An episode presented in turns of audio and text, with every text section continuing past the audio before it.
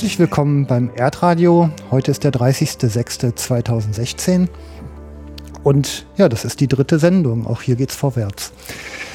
Ja, ähm, in meinen mittlerweile doch recht umfangreichen Aufnahmen ist eigentlich klar geworden, seit etwa drei Millionen Jahren gibt's Menschheitsgeschichte, seit etwa 10.000 Jahren haben wir die Landwirtschaft äh, ja zunehmend unter Kontrolle gebracht und seitdem bemühen wir uns, die Wildnis aus unserer kultivierten Landschaft immer weiter zurückzudrängen, um natürlich unsere eigenen Interessen zu verfolgen. Und jetzt gibt's ein ganz neues Phänomen, verhältnismäßig neu, zumindest zu den drei Millionen Jahren und auch zu den 10.000, dass man beginnt zu überlegen und Lösungen dafür zu finden, wie man ja die verdrängten Lebewesen und Arten zurück in die kultivierte Landschaft, also in die Produktionsfläche zurückbekommt. Das Stichwort dazu heißt produktionsintegrierter Naturschutz. Und da gibt es Menschen, die sich quasi Vollzeit Gedanken darum machen und versuchen an der Stelle Lösungen zu finden. Und eine solche habe ich mir heute eingeladen. Das ist Dr. Tanja Runge. Willkommen im Erdradio. Vielen Dank für die Einladung. Ich freue mich, mit Ihnen über dieses Thema sprechen zu können diese Freude nutzen wir. ähm, ich finde es ja immer ganz schön, so eingangs ein bisschen Gefühl für den Menschen zu finden. Also der, der Weg, der Sie jetzt, ähm, den Sie gegangen sind, um, um da jetzt anzukommen, wo Sie heute sind. Also ich kann mir vorstellen, der hat ja auch ein paar Höhen und Tiefen und Abbiegungen, oder? Sicher, auf dem direkten Weg bin ich nicht zu meiner heutigen Arbeit gekommen, wo es immer um die Schnittstelle Landwirtschaft und Naturschutz oder Umweltschutz geht, sondern ich bin eher den klassischen Weg erst gegangen und habe Agrarwissenschaften studiert, internationale Agrarwissenschaften und habe das große Glück gehabt, zur Wendezeit in Berlin zu sein, wo dann der große Bauboom ausbrach und ich sehr nah an diesen Konflikt kam zwischen Landbewirtschaftung, Landumnutzung, wie viel Platz gebe ich da noch der Natur in diesem Spannungsfeld und bin so auch an die Landschaftsplanung gekommen und habe dann entschieden, an der Schnittstelle Landwirtschaft, Naturschutz zu promovieren. Und aus meinem Hobby eigentlich, das ich seit einiger Zeit verfolgt habe, dass ich immer mehr auch mich mit Arten, heimischen Arten beschäftige, ist doch jetzt auch eine berufliche Aufgabe geworden. Spannend, also dass in Berlin dieser Konflikt so zutage tritt, überrascht mich gerade dann doch ein wenig. Ne? Wie hat der sich denn konkret geäußert? Ja, dadurch, dass der Grenzbereich rund um Berlin natürlich ein geschützter Bereich war, eine, zum Teil Tabuzonen waren, hatte die Natur sehr, sehr viel Platz, sich dort auszubreiten. Das so, fanden ja. sich Arten, die in der normalen Kulturlandschaft gar nicht mehr auffindbar waren oder schon längst weiter zurückgedrängt worden waren. Und jetzt durch die Öffnung war der Austausch natürlich sehr viel intensiver. Gebiete, okay. die vorher halt eben auch zum Teil Mauerstreifen oder erweiterte Grenzbereich waren, wurden intensiver benutzt. Und da hatte ich dann auch die Aufgabe, im Rahmen von Bebauungsplänen und vielleicht Nutzungsplänen zu gucken, was es überhaupt noch gibt. Und da man, haben wir schon festgestellt, dass es da kleine Kleinode gibt und haben auch viel mit der Landwirtschaft gesprochen, wie wir uns das vorstellen könnten, dass zwar die Landwirtschaft erhalten bleiben kann, aber halt eben auch Platz für besondere Arten noch übrig ist. Da sind ja viele Interessen im Spiel. Ich kann mir, dann müssen Sie ja auch ein Händchen für diplomatische Lösungen haben, oder? Ja, also es geht eigentlich viel in einem iterativen Prozess und das ist das sehr, sehr schwierig, weil wir ein sehr rigides Regelwerk haben in Deutschland, ein sehr striktes Ordnungsrecht, aber Lösungen findet man meistens im Gespräch und mit den Betroffenen. Also es ist manchmal ganz toll, welche Ideen die Landwirte haben, wie sie bereit sind, auch ihre Produktion anzupassen. Und das ist eher dass dieses Zuhören, aufeinander zugehen und auch ausprobieren. Es gibt immer wieder mal Fehlschläge und da muss man auch akzeptieren, dass man das einen neuen Weg geht. Ja. Die Arten sind oft nicht statisch. Also wenn man bestimmte Kröten erhalten will und die dann absolut aber entscheiden, dass sie in diesem Lebensraum nicht dauerhaft ansiedelbar sind, aber dann den Gartenteich von nebenan intensivst nutzen, dann muss man halt nochmal überlegen. Kröten deportieren. das ist jetzt nur ein einfaches Beispiel, ja, aber es ja. ist wirklich sehr, sehr schwierig in der Planung immer vorauszusehen, welche Arten wirklich welchen Lebensraum dann auch annehmen. Ja. Es ist eine Dynamik drin, die sich in den ersten drei Jahren oft schon herauskristallisiert. Und wenn dann bestimmte Pionierarten sich dominierend verhalten, folgt dann natürlich auch die ganze andere Fauna. Also die Insekten sind dann bestimmte Insekten, die sich da an diese Pflanzen anhängen.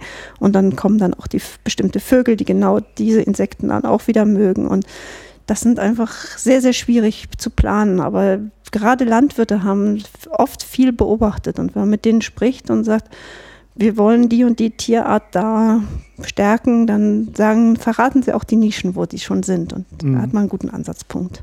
Okay, schön. Ähm, auf diesen ich sag mal, überhaupt auf Agrarwissenschaften zu kommen. Also ich bin in einem Elektrikerbetrieb groß geworden, den meine Eltern betrieben haben. Da kam ich irgendwie leider nicht von alleine drauf. Also ich bin da ja auch eher so spät, spät und neugierig hinzukommend in diese ganze ländliche Welt. Ähm, haben Sie da so eine Prägung aus kindlicher Ecke? Also familiär nicht, ja. aber ich bin auf dem Lande aufgewachsen, habe also stundenlang draußen gespielt und bin auch sehr, sehr viel mit einem Hund durch die Gegend gelaufen als Jugendliche und habe dann halt eben auch beobachtet, wie die Jahreszeiten die Kulturlandschaft beeinflussen, aber auch die Fruchtfolgen. Und da ist dann sehr früh dann doch der, das Interesse, biologische Interesse gewachsen. Mhm. Und zu der Zeit gab es eine Schwemme an Biologielehrern. Die Biologen hatten keinen Job. Da waren also die ganze Gentechnik, Helixstrukturen waren dann ja erst gerade entdeckt worden. Da hat man diesen Boom an Möglichkeiten noch gar nicht abschätzen können. Und dann hieß es, äh, wenn du irgendwas mit Natur machen willst, mit, mit den biologischen Prozessen, dann mach doch Landwirtschaft. Ja. Ja, dann in die Landschaftsplanung, wie gerade angesprochen. Ähm, ja, und wenn man ihn so nachspürt, dann findet man sie so im, auf Europaebene dann auch irgendwann mal wieder. Ne? Dann auf einmal in diesem politischen Prozess verhaftet. Ja, das ist ja so beruflich. Ich ähm, habe sich dann ein Zufalls Fund ereignet, als ich für ein Projekt, wo es um Wasserschutzmaßnahmen ging, nach einem Standort suchte, wo man eine Abschlusspräsentation machen könnte, bin ich beim Europäischen Dachverband gelandet und da war gerade erstmalig eine Stelle ausgeschrieben für jemanden, der sich mit Umweltfragen an der Schnittstelle Umwelt, Landwirtschaft im politischen Umfeld beschäftigen möchte. Und da hatte ich dann die Chance, ja. nach Brüssel zu gehen und habe dann halt eben sehr intensiv auch die Umweltgesetzgebung und Naturschutzgesetzgebung und die ganze Biodiversitätsdiskussion mitverfolgt, was aus dem Gesichtspunkt, wie, wie beeinflusst das die landwirtschaftlichen Entscheidungsmöglichkeiten und auch natürlich die Landwirtschaftspolitik. Das ist wie ein Sack voll Flöhe hüten, kann ich mir vorstellen, oder? Ja, wir haben auch, der Dachverband selbst hat schon 72 Mitglieder. Von daher hatten wir auch sehr divergierende Positionen schon innerhalb der Struktur. Aber es ist schwierig, weil viele Experten sehr spezifisch dann auch immer mal nach dem Boden geguckt haben, nach dem Wasser geguckt haben oder nach Biodiversität. Und der arme Landwirt wird ja immer mit allem konfrontiert, egal was er macht, er hat einen Einfluss im Grunde genommen auf alle Naturfaktoren. Und das macht unsere Komplexität ja auch gerade aus. Da, ja, und dann muss die Gurke am Ende noch gerade sein. Das, das war zu dem Zeitpunkt gerade abgeschafft worden. Diese Regelung gibt es nicht mehr. Wobei ich dazu sagen muss, ähm, für viele ist es, für die Handelbarkeit von den Produkten ist es natürlich eine Normung sehr, sehr wichtig. Aber diese Normung hat natürlich auch einen enormen Einfluss auf die Landwirtschaft. Und das fängt nicht nur mit der Gurke an, sondern es fängt sogar, da geht sogar so weit heutzutage, dass die Landwirte kaum mehr Mischsorten, Mischungen anbauen, sondern pro Feld Einzelsorten weil die Nachfrage nach sehr reinen Produkten, wo man genau weiß, was das für ein Produkt ist und wie die Sorte heißt, gefordert wird. Also da ist da ist egal, was Brüssel gemacht hat oder nicht, wir sind sehr stark immer weiter in eine Spezialisierung, die aufgrund aber auch auf der, der Nachfrage der, der heutigen, des heutigen Handels entstanden ist. Okay. Wenn ich, also Landwirtschaft, ich, wie gesagt, ich komme ja jetzt auch so ganz blauäugig von außen rein und ähm, ich, also lassen uns vielleicht einfach mal ein paar Grundlagen legen. Also ich stelle es mir ja irgendwie vor, ganz ursprünglich habe ich da ein Stück Wildnis, da wächst halt drauf, was eben will. Ne? Ähm, und das hat schon ganz lange getan. Und jetzt mache ich halt erstmal weg, um überhaupt Fläche zu haben, die ich irgendwie bewirtschaften kann. Und implizit drin steckt doch eigentlich das Ziel, eine Monokultur hinzukriegen. Also eine Zielfrucht zu haben, vielleicht auch zwei oder drei durcheinander, aber wahrscheinlich erstmal eine, ähm, der ich dann möglichst optimale Bedingungen bieten möchte, damit ich halt hinterher auch eine sichere Ernte zustande kriege, oder? Sagen wir mal so, also wenn wir jetzt die Landwirtschaft komplett aufgeben würden und keine anderen Nutzungen auf der Fläche hätten, würden sich allmählich Strauchkulturen, Strukturen bilden und dann auch der Birkenwald aufwachsen würden, Kiefernwald aufwachsen würden, bis hin zu einem etablierten Mischwald. Je nach Standort halt mehr mit Nadelgehölzen oder mit Laubgehölzen. Das ist eher bei uns so der normale die Situation, wenn der Mensch nicht eingreifen würde. Hm. Dann hätten wir eine hohe Beschattung der ganzen Fläche, hätten wir also nur Arten, die wirklich waldverträglich sind. Durch die Landbewirtschaftung haben wir ja erstmal eine Offenlandschaft geschaffen. Hm. Das war das erste Prinzip. Und die Offenlandschaft haben wir zum Teil als Weidelandschaft oder Grünlandschaft oder halt eben auch Ackerstandorte. Und klar, wenn ich etwas ernten will, möchte ich natürlich gezielt die Kultur privilegieren, die ich dann auch als Marktprodukt auf den ernte. Und da ist es, ich würde den Begriff nicht Monokultur benutzen, weil der halt eben immer noch diesen Aspekt hat, dass es dann auch großflächig sein muss. Mhm. Aber wir wollen gezielt einzelne Arten auf einer bestimmten Fläche haben. Mhm. Und alles, was im Grunde genommen zusätzlich da ist, stört erstmal. Okay. Und mit den heutigen Möglichkeiten können wir sehr, sehr viel beseitigen, was die Störfaktoren minimieren. Mhm. Die Störfaktoren gab es immer schon. Also die Kornblume zum Beispiel oder der Klatschmohn, die sind Störfaktoren von der Frühzeit an. Das ist nicht, also das sind einfach Kulturfolger, die sind mit dem Getreidebau durch mhm. Europa gewandert und sind jetzt noch über, übrig geblieben hier. Es zählt heutzutage zu unseren Wildpflanzen, aber der Ursprung ist nicht hier in Mitteleuropa. Das muss man ganz klar sagen. Mhm. Und diese Pflanzen will man zurückdrängen. Und je besser man sie zurückdrängen kann, desto stärker gefährdet man natürlich ihre Existenz. Mhm. Und da kommen wir genau an den ganz schwierigen Punkt, wie viel ist dann auch, wie viel kann man tolerieren im Grunde genommen an Zurückdrängen und wie viel Platz muss man der Natur und unseren heimischen Wildpflanzen geben. Und da kommen wir dahin, wo Sie gerade gesagt haben, es ist ein Wandel. Wir plötzlich ist eine Rückbesinnung. Wir wollen mehr Wildnis. Mhm. Und diese Wildnis drückt sich in der Agrarlandschaft oft in einem Blütenreichtum aus. Jetzt äh, kann man ja unterschiedlich rangehen. Also ich kann ja jetzt irgendwie sagen, ähm, ich reduziere flächendeckend die die, also die Intensität der Bewirtschaftung, also lasse mehr Beipflanzen, Beikräuter halt zu. Ähm, oder ich äh, gehe andersrum, intensiviere noch weiter, um halt weiter Platz für Flächen zu schaffen, auf denen ich dann halt eben andere Ziele verfolgen kann. Also vielleicht auch wieder äh, komplette Wildnis zulassen. Genau, und das sind die, diese Doppelstrategie, die im Moment in, in Deutschland gefahren wird, was es auch den, der Landwirtschaft so schwer macht, weil man immer deutlicher auch Wildnisflächen fordert mhm. und nicht nur Wildnisflächen in der in dem Wald, wo es seine eigenen Probleme und eigenen Vor- und Nachteile gibt, sondern auch Wildnisflächen in der Offenlandschaft. Mhm, mhm, mhm. Gerade in den Feuchtgebieten ist die Diskussion sehr stark. Aber wenn man Flächen aus der Bewirtschaftung rausnimmt, hat man natürlich die Gefahr, dass die Flächen drumherum zum die intensiv bewirtschaftet werden oder normal weiter bewirtschaftet werden, eine Grenze bilden zwischen den stark verwilderten Flächen und den bewirtschafteten Flächen. Und diese Grenzflächen, je, je rigider die sind, je weniger Übergänge die sind, desto höher ist das Konfliktpotenzial. Und da setzt im Grunde genommen auch der produktionsintegrierte Naturschutz an, wo wir sagen, wir müssen der Naturraum in der bewirtschafteten Fläche geben, muss aber im Gegenzug akzeptieren, dass die bewirtschaftete Fläche auch ihre Existenzrecht hat.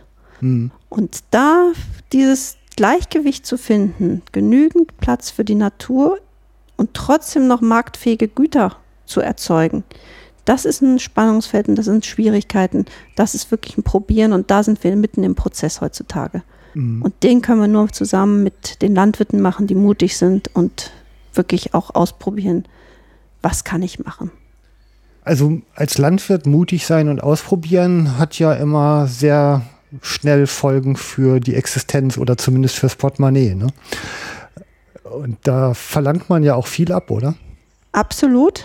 Darum gibt es auch Agrarumweltprogramme, sogenannte Agrarumweltprogramme oder noch spezifischer den Vertragsnaturschutz, wo der Landwirt eine Entlohnung dafür bekommt, dass er den, der Natur mehr Raum gibt oder halt bestimmte Arten fördert. Diese Programme sind sehr erfolgreich insgesamt. Also die Nachfrage da ist da. Was es schwierig macht, ist natürlich die Bereitschaft der Gesellschaft dafür dann auch zu zahlen. Also es gibt viele Diskussionen. Der Landwirt muss ja dann auch für diese zusätzlichen Aktivitäten bezahlt werden. Mhm. Und diese Programme sind halt eben je nach Reichtum der Bundesländer auch sehr unterschiedlich bestückt, muss man ganz ehrlich sagen. Was kann sich ein Bundesland oder auch die Gesellschaft leisten? Mhm. Und je nachdem, wie viel sie sich leisten kann, gibt es einige Bundesländer, die sehr intensiv in Programme gehen. Also zum Beispiel Bayern hat ein sehr gut bestücktes Blühstreifenprogramm, während Brandenburg zum Beispiel, obwohl ja eigentlich da schon das Potenzial da wäre, in dem Bereich gar keine Förderung hat. Mhm. Ähm, bevor wir da tiefer einsteigen, ähm, geben Sie uns doch vielleicht einfach mal einen Blick durch Ihre Brille. Also wenn Sie auf so eine Fläche kommen, was sind denn für Sie so die primären Merkmale, die Ihnen so ins Auge springen, um die zu beurteilen? Also wenn ich jetzt im Moment über, durch die Landschaft fahre, freue ich mich, dass ich wieder mehr Leguminosen sehe. Wir haben hier um die Ecke die Ackerbohne. Was ist denn eine Leguminose? Ja, wir haben hier um die Ecke die Ackerbohne stehen. Ja. Die habe ich gesehen. Wir haben wieder im Rheinland mehr Erbsenflächen. Wir haben in, auf sandigeren Böden die Lupine, oft die gelb- oder die blaublühende Lupine. Also all die, diese Schmetterlingsblütler, das sind Pflanzen, die fähig sind, Stickstoff im Boden selber durch Mikroorganismen, also durch die Knäulchenbakterien zu, zu binden, die also insgesamt weniger Düngung brauchen, die sehr blütenreich sind. Und das ist im Grunde genommen das, was mir im Moment Freude macht. Und nur ganz wenige wissen, dass das ein Effekt einer Umsteuerung der Agrarpolitik ist. Mhm. Okay. Also immer wenn es blüht, dann hat die Frau Dr. Runge Spaß. das, so kann man sagen. Wobei ich natürlich mich auch freue, ja. wenn ich ein Mosaik von verschiedenen Grüns habe. Gut. Ähm, diese, also Stickstoff ist ja, glaube ich, etwas, was man zur Düngung ja auch einsetzt. Und im Grunde ist ja dann der Effekt, wenn ich es jetzt richtig verstehe, einerseits die Blüherei hilft Insekten und andererseits kriege ich damit eine Düngung in den Boden, die ich eben nicht auf anderem Wege einbringen müsste. Ne? Genau. Ja, das ist nämlich die Bindung von Luftstickstoff, der dann in den Boden gebracht wird. Mann. Eine Fähigkeit, die die Pflanzen haben, die wirklich toll ist. Ja, und ich kann mitdenken, ne? Gut. Super. Das sowieso. Ja. Ist das denn, äh, also das ist ja jetzt eine relativ überschaubare Menge an Pflanzen, die jetzt mit ins Saatgut überhaupt reingemischt werden, dass die in die Fläche kommen, oder macht man da eben die gerade angesprochenen Blühstreifen, dass man separiert auf? Also es gibt sehr, sehr wenig Maßnahmen, die, wo es in die Fläche geht. Ja. Leichter ist es natürlich, dass man in der Fläche traditionell bewirtschaftet, um auch das Qualitätserntegut zu haben in der gewünschten Menge. Und drumherum werden dann Streifen, sogenannte Pufferstreifen angelegt oder Wegerandstreifen, die dann halt eben auch als Vernetzungselemente dienen, sodass die Insekten dann auch Blütenpflanzen haben oder auch andere Tiere das als Wanderwege nutzen können. Das okay. dominiert. Es ist nicht ausschließlich. Wir haben auch Flächen, die ganz aus der Bewirtschaftung rausgenommen werden, oft als einjährige Brachen oder Stilllegung nennt man das. Mhm. In dem Moment gibt man eine ganze Fläche für einen befristeten Zeitraum aus der aktiven Nutzung raus. Mhm. Und da kann sich dann natürlich auch die Spontanvegetation, die noch im Boden ist, entwickeln. Diese Separation nach Flächen. Also diese eine Zielfrucht, also durch diesen Prozess gehen wir vielleicht gleich auch nochmal gedanklich durch. Wie läuft der so ab? Aber der Blühstreifen jetzt als die neue Maßnahme ähm, ist ja auch etwas künstlich angelegtes. Und ähm, also wir haben uns ja kennengelernt bei einer Veranstaltung Summendes Rheinland hieß die. Und ich habe da ja ganz fasziniert dem einen Vortrag, habe jetzt leider den Namen vergessen, aber wo es darum geht, so eine Mischung aus Saatgütern halt zu entwickeln, die über den Verlauf ihrer Lebensdauer, die ja auch mehrjährig ist, äh, wenn ich mich recht entsinne, einfach mal zu beurteilen, was blüht in welcher Reihenfolge, mit einem Ziel, dass eigentlich ein möglichst großer Zeitraum mit Blüte abgedeckt ist, wenn ich mich recht entsinne. Genau, ja. Ich entsinne mich aber dann halt auch an so eine böse Frage für Insekt X bräuchte man aber eigentlich noch Pflanze Y, damit auch das gesichert gestellt wird. Ähm, und man ist doch aber eigentlich immer in der Gefahr, dass irgendein ein Klugscheißer daherkommt und halt irgendwie noch was fordert. Also man kann doch eigentlich nicht alles abdecken, oder? Nein, dafür sind die Insekten, und es ja. geht ja gerade um die blütenbesuchenden Insekten bei diesen Blühstreifen vorrangig, wobei man positive Nebeneffekte auch für, fürs Niederwild hat und auch für andere Vögel. Aber diese Blühstreifen können nie so sein, dass sie immer allen Insekten gerecht werden. Mhm. Diese Mischung, sogenannte Summendes Rheinland-Mischung, die ja. ist spezifisch auf Wildbienen ausgerichtet. Okay. Und die Wildbienen haben immer einen sehr relativ kurzen Lebenszeitraum als ausgewachsenes Tier. Mhm. Und in diesem Zeitraum brauchen sie ein Pollenangebot, ein Nektarangebot, um ausreichend Energie zu, zu sammeln, um dann halt eben für die nächste Folgegeneration sorgen zu können. Und in diese Mischung ist so ausgerichtet, dass sie über die ganze Vegetationsperiode immer Blühpflanzen hat. Mhm. Und das macht die Besonderheit, dass in dem Moment, wenn die Insekten da hinkommen, können sie sich versorgen. Mhm. Und es ist auch standortspezifisch ausgewählt. Es sind also auch keine Pflanzen, die dann also sich dann dazu neigen, sich in das Feld aktiv auszubreiten, sodass der Landwirt dann im Grunde genommen seine Ertragsrisiken maximiert, mhm. sondern es sind Pflanzen, die halt eben durch Samen, die nicht weit weggetragen werden, sondern regional runterfallen, halt eben dann auch sich vor Ort wieder vermehren können. Zusätzlich, und das haben Sie auch gesagt, ist nicht nur einjähriges Saatgut drin, sondern wir haben auch mehrjährige Pflanzen in diesem speziellen Saatgut, so dass sich eine stabile Saumstruktur etablieren kann. Und das Ziel ist es wirklich, die Säume wieder blütenreicher und artenreicher zu gestalten, damit die Insekten an den Wegrändern Nahrung finden. Der schöne Nebeneffekt ist natürlich, dass die Spaziergänger sehr wohl bemerken, dass sich da am Wegrand auch was ändert. Und Hundelenkung, ne? ja, ein zweiter Effekt, der dann von einem Landwirt beobachtet wurde, der in einem Siedlungsgebiet sein, seine Flächen hat, war die, dass durch die Anlage von den Blühstreifen er einen virtuellen Zaun geschaffen hat und dass die Hundebesitzer sehr viel zurückhaltender waren mit Stöckchen werfen oder den Hund in die Fläche reinjagen, was sehr positiv ist, weil viele vergessen, dass auf den Feldern ja Nahrungsmittel produziert werden und gerade halt eben Hundekot durchaus ein Problem geworden ist. Mm, ja, ist auch viel geworden ja selber hier eine alte Tante liegen. Ne? ähm, Hunde sind schon wirklich immer mehr geworden und also jetzt aus meiner Jägerperspektive, das ist ja auch Lebensraum. Ne? Das ist das Wohnzimmer der Wildtiere und die haben ja auch ein Recht auf Privatsphäre, sage ich dann immer. Das ist schön formuliert, genau, wenn die Leute dann mit den Hunden spazieren gehen und die Hunde nicht in die Feldränder laufen lassen, dann haben die Rebhühner auch die Chance, da geduckt sich aufzuhalten. Dann werden die Kaninchen und Hasen nicht aufgejagt. Das ist durchaus von Vorteil. Mhm. Ich meine, klar, eine Wildbiene wird weniger von einem Hund gestört. Ja, stimmt. Naja, insbesondere der Frühling, wo Brut- und Setzzeit ist, ne? Also hochschwanger von Hunden gehetzt werden, das kann man sich, glaube ich, vorstellen, dass das nicht so lustig ist. Das aber nur als Randbemerkung. Ja, und aber da will ja. ich auch nochmal reingehen. Das sind mehrjährige Säume, ja. die bleiben auch über den Winter erhalten. Die bieten natürlich auch ja. dann über den Winter Deckung. Und gerade in diesen Zeiten, das wird oft unterschätzt, sind die, die Wildtiere sehr, sehr anfällig, was Störungen angeht. Ja. Also sie können das vielleicht in, in, guten Nahrungszeiten noch, noch relativ gut wegstecken, aber gerade im Winter, wenn sie dann also mit wenig Nahrung versuchen, durch die feuchte, kalte Na Jahreszeit zu kommen, da ist jegliche Störung zu viel. Mhm.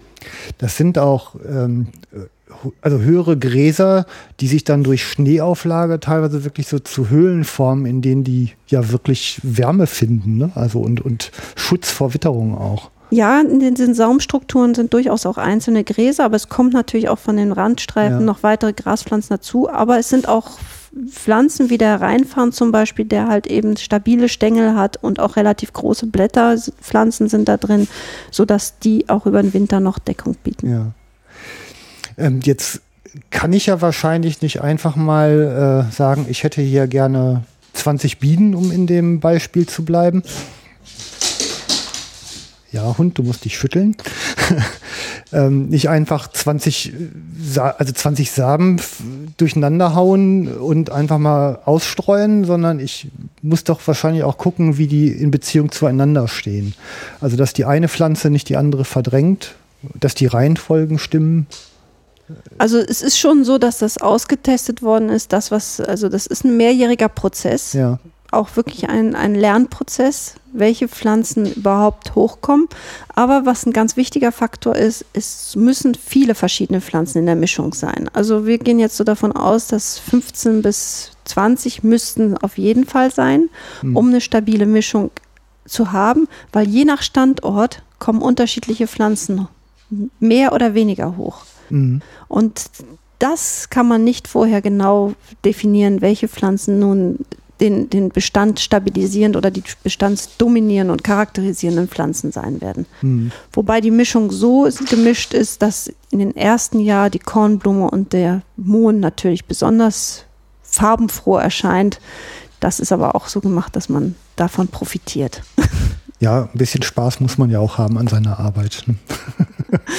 Absolut, ja. Den, den Leuten da was zeigen. Ähm, ja, und mit den Standorten, also ich merke schon gerade, das ist, also wie so oft, ne, so, sobald man ja anfängt, eine gestaltende Maßnahme umzusetzen, dann sucht man eigentlich immer so das dünne Brett, auf dem man vorwärts kommt. Und man kann ja eigentlich nie vorher alles wissen. Also weder über den Standort noch über Einträge, die von außen kommen, über Wechselwirkungen mit dem Rest der Insektenwelt und den Wildtieren eventuell, die da reingehen. Was machen die Besucher damit? Also diese psychologischen Effekte, die da reinkommen, das ist schon ein vielfältiges Ding. Ne? Absolut. Also wir waren jetzt auf einer Fläche, wo wir ähm, eine Mischung hatten. Das ist nicht im Rheinland, sondern im Münsterland, wo auch Buchweizen mit drin ist. Und eigentlich ist Buchweizen eine Pflanze, die sehr schnell zur Blüte kommt, damit also auch früh die Insekten ein, eine Tracht haben, um, um sich zu ernähren. Und wir mussten feststellen, dass alle Buchweizenpflanzen abgeknabbert waren. Da war also ein Wildtier, was Buchweizen bevorzugt hat und systematisch durch den Streifen gegangen ist und die Pflanzen geköpft hat. Also das ist dann, sind dann so Erlebnisse, da muss man damit, dann sagt man, okay, die Tracht kriegen die Bienen nicht, aber wir haben glücklicherweise hatten wir da andere Pflanzen drin, die dann auch zur Blüte kamen. Ja. ja, gut, das ist ja auch immer so ein spannendes Ding, wie man also wie man den Wildtieren natürlich auch ihr Nahrungsangebot erhält. Ne? Also diese, wie viel Anteil meiner kultivierten Leistungen lasse ich denn halt auch wieder den Wildtieren, damit die ihre Existenzberichtigung haben? Äh, ist ja eigentlich die spannende Frage, auch egal, ob man sie bejagen kann oder nicht. Ne? Also in den Blühmischungen ja. sind immer Kleemischungen mit drin. Ja. Also Klee ist mit drin, ganz bewusst, weil der Feldhase natürlich ein Kleeliebhaber mhm. ist und der geht auch gezielt in die Flächen und holt sich den Klee weg. Und gerade auch in den mehrjährigen Mischungen kommt der Klee über die verschiedenen Jahre immer stärker zur Geltung und das ist wichtig. Mm, ja, genau. Ähm, jetzt hat man Anteile, also die, also vielleicht einfach noch mal kurz den Exkurs in die in die konventionell bewirtschaftete Fläche hinein, wo ich jetzt eine Zielfrucht habe. Wie ist denn da so der Ablauf durchs Jahr? Also ich komme ja irgendwann ran und fange an mit einer Bodenvorbereitung. Also das stelle ich mir jetzt mal so als eine erste Stufe vor. Also zum einen ist das landwirtschaftliche Jahr ja nicht ja. das Kalenderjahr. Das muss man ganz klar sagen. Mhm. Das Jahr der Landwirtschaft beginnt mit der Ernte der Vorfrucht. Okay. In dem Moment, wenn die, die geerntet wird, wird, steht schon wieder die Planung fürs ganze nächste Jahr. Ja. Viele Kulturen sind, Winter, sind Winterkulturen, die kommen dann schon im Winter rein, wie Winterweizen oder Gerste. Wir haben aber auch Sommerkulturen. Auch für die wird zum Teil noch im Herbst die Bodenbearbeitung gemacht. Ganz wichtig ist immer eine sehr sorgfältige Bodenbearbeitung. Das sieht man heutzutage, wo sich viele Reiter auch jetzt sehr enttäuscht sind, dass sobald das Getreide geerntet ist, der, die, die Stoppel schon wieder umgebrochen wird. Hm. Das hat damit zu tun, dass man zum Beispiel Getreide, was ausgefallen ist, dazu anregen will zu keimen und dann kann man das mechanisch beseitigen. Kann man also sehr viel Pflanzenschutz sparen. Mhm. Also dieses Umbrechen der Stoppel, sodass die nicht lange über den Winter steht und erst im, Herbst, äh, im Frühjahr gepflügt wird, das ist heutzutage normale landwirtschaftliche Praxis. Hat Konsequenzen, das will ich, sage ich gleich noch. Dann, wenn natürlich die Kultur neu eingesät ist, muss darauf geachtet werden, dass die Kultur auch die Möglichkeit hat, sich adäquat zu entwickeln. Also wenn jetzt Konkurrenzpflanzen sind und die, die Hauptpflanze, die man gesät hat, sei es Getreide oder Zuckerrübe, unterdrücken, haben wir natürlich ein Problem. Entsprechend muss, müssen Pflegemaßnahmen erfolgen. Die erfolgen bis kurz vor der Reifung der Kultur oder bis zur Erntenähe. Und dann wird wieder geerntet und das ist halt eben die maschinelle Ernte, die wir ja heutzutage auch sehen, beim Getreide der Mähdrescher oder halt bei der Rübenernte, wirklich der große Rübenroder, der alle Arbeitsschritte in einem macht, die früher sehr arbeitsintensiv waren. Mhm. Die Rüben köpfen, rausziehen und sauber rütteln und dann auf den Haufen bringen. Mhm. Ich will aber noch mal gerade ganz kurz zurück, genau diese Stoppelbearbeitung, die heutzutage sich geändert hat. Die hat große Vorteile, was die Bewirtschaftung angeht. Aber hier im Rheinland hat sie auch dazu geführt, dass der Feldhamster zum Beispiel quasi ausgestorben ist. Mhm. Wir haben wenn wir den Feldhamster schützen wollen oder fördern wollen, darf das Getreide erst relativ spät geerntet werden und es muss die Stoppel erhalten bleiben. Mhm.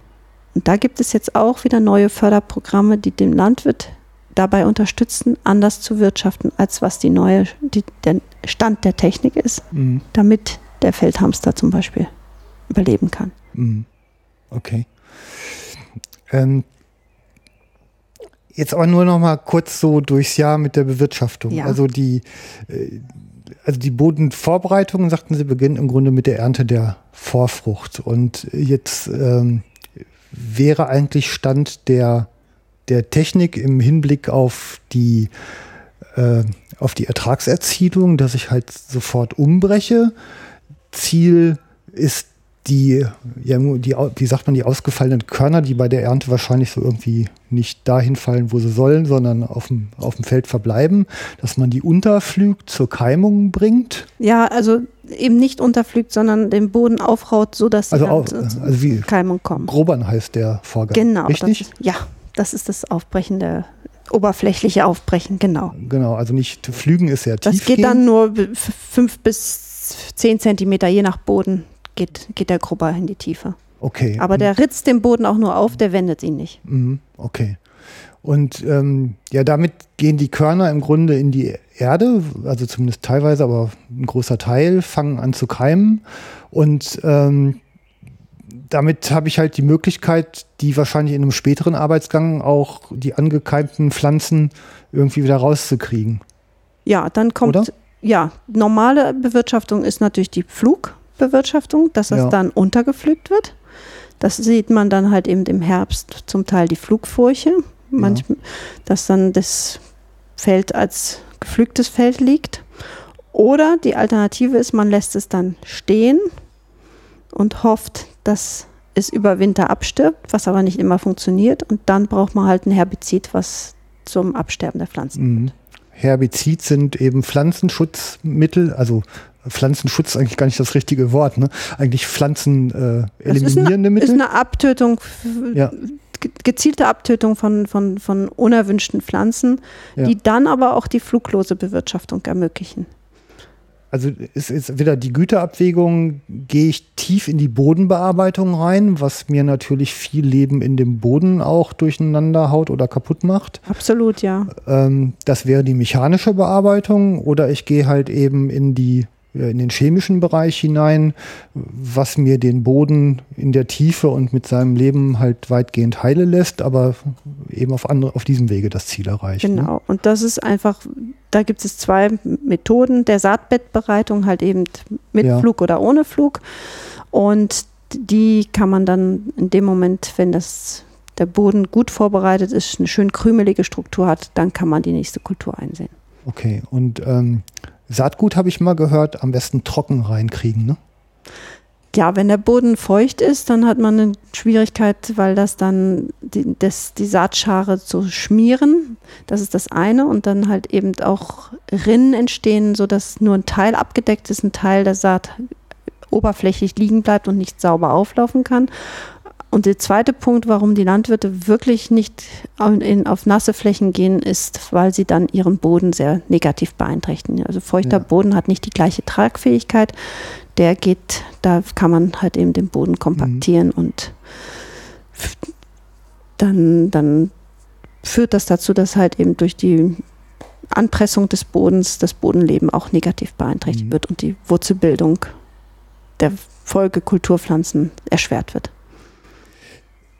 Im Grunde habe ich doch jetzt, äh, also alles oberflächliche Pflanzenleben, entweder mechanisch oder chemisch, eliminiert, um halt optimale Startvoraussetzungen für meine Zielfrucht hinzukriegen. Ja, und hier kommt die zweite Maßnahme des Summen des Rheinlands ins Spiel. Das ist die besondere Zwischenfruchtmischung, die auch entwickelt worden ist, die im Anschluss an Getreide vor allem oder halt eben an andere früh zu erntende Kulturen eingesät werden kann, die dann noch im Herbst nochmal zur Blüte kommt.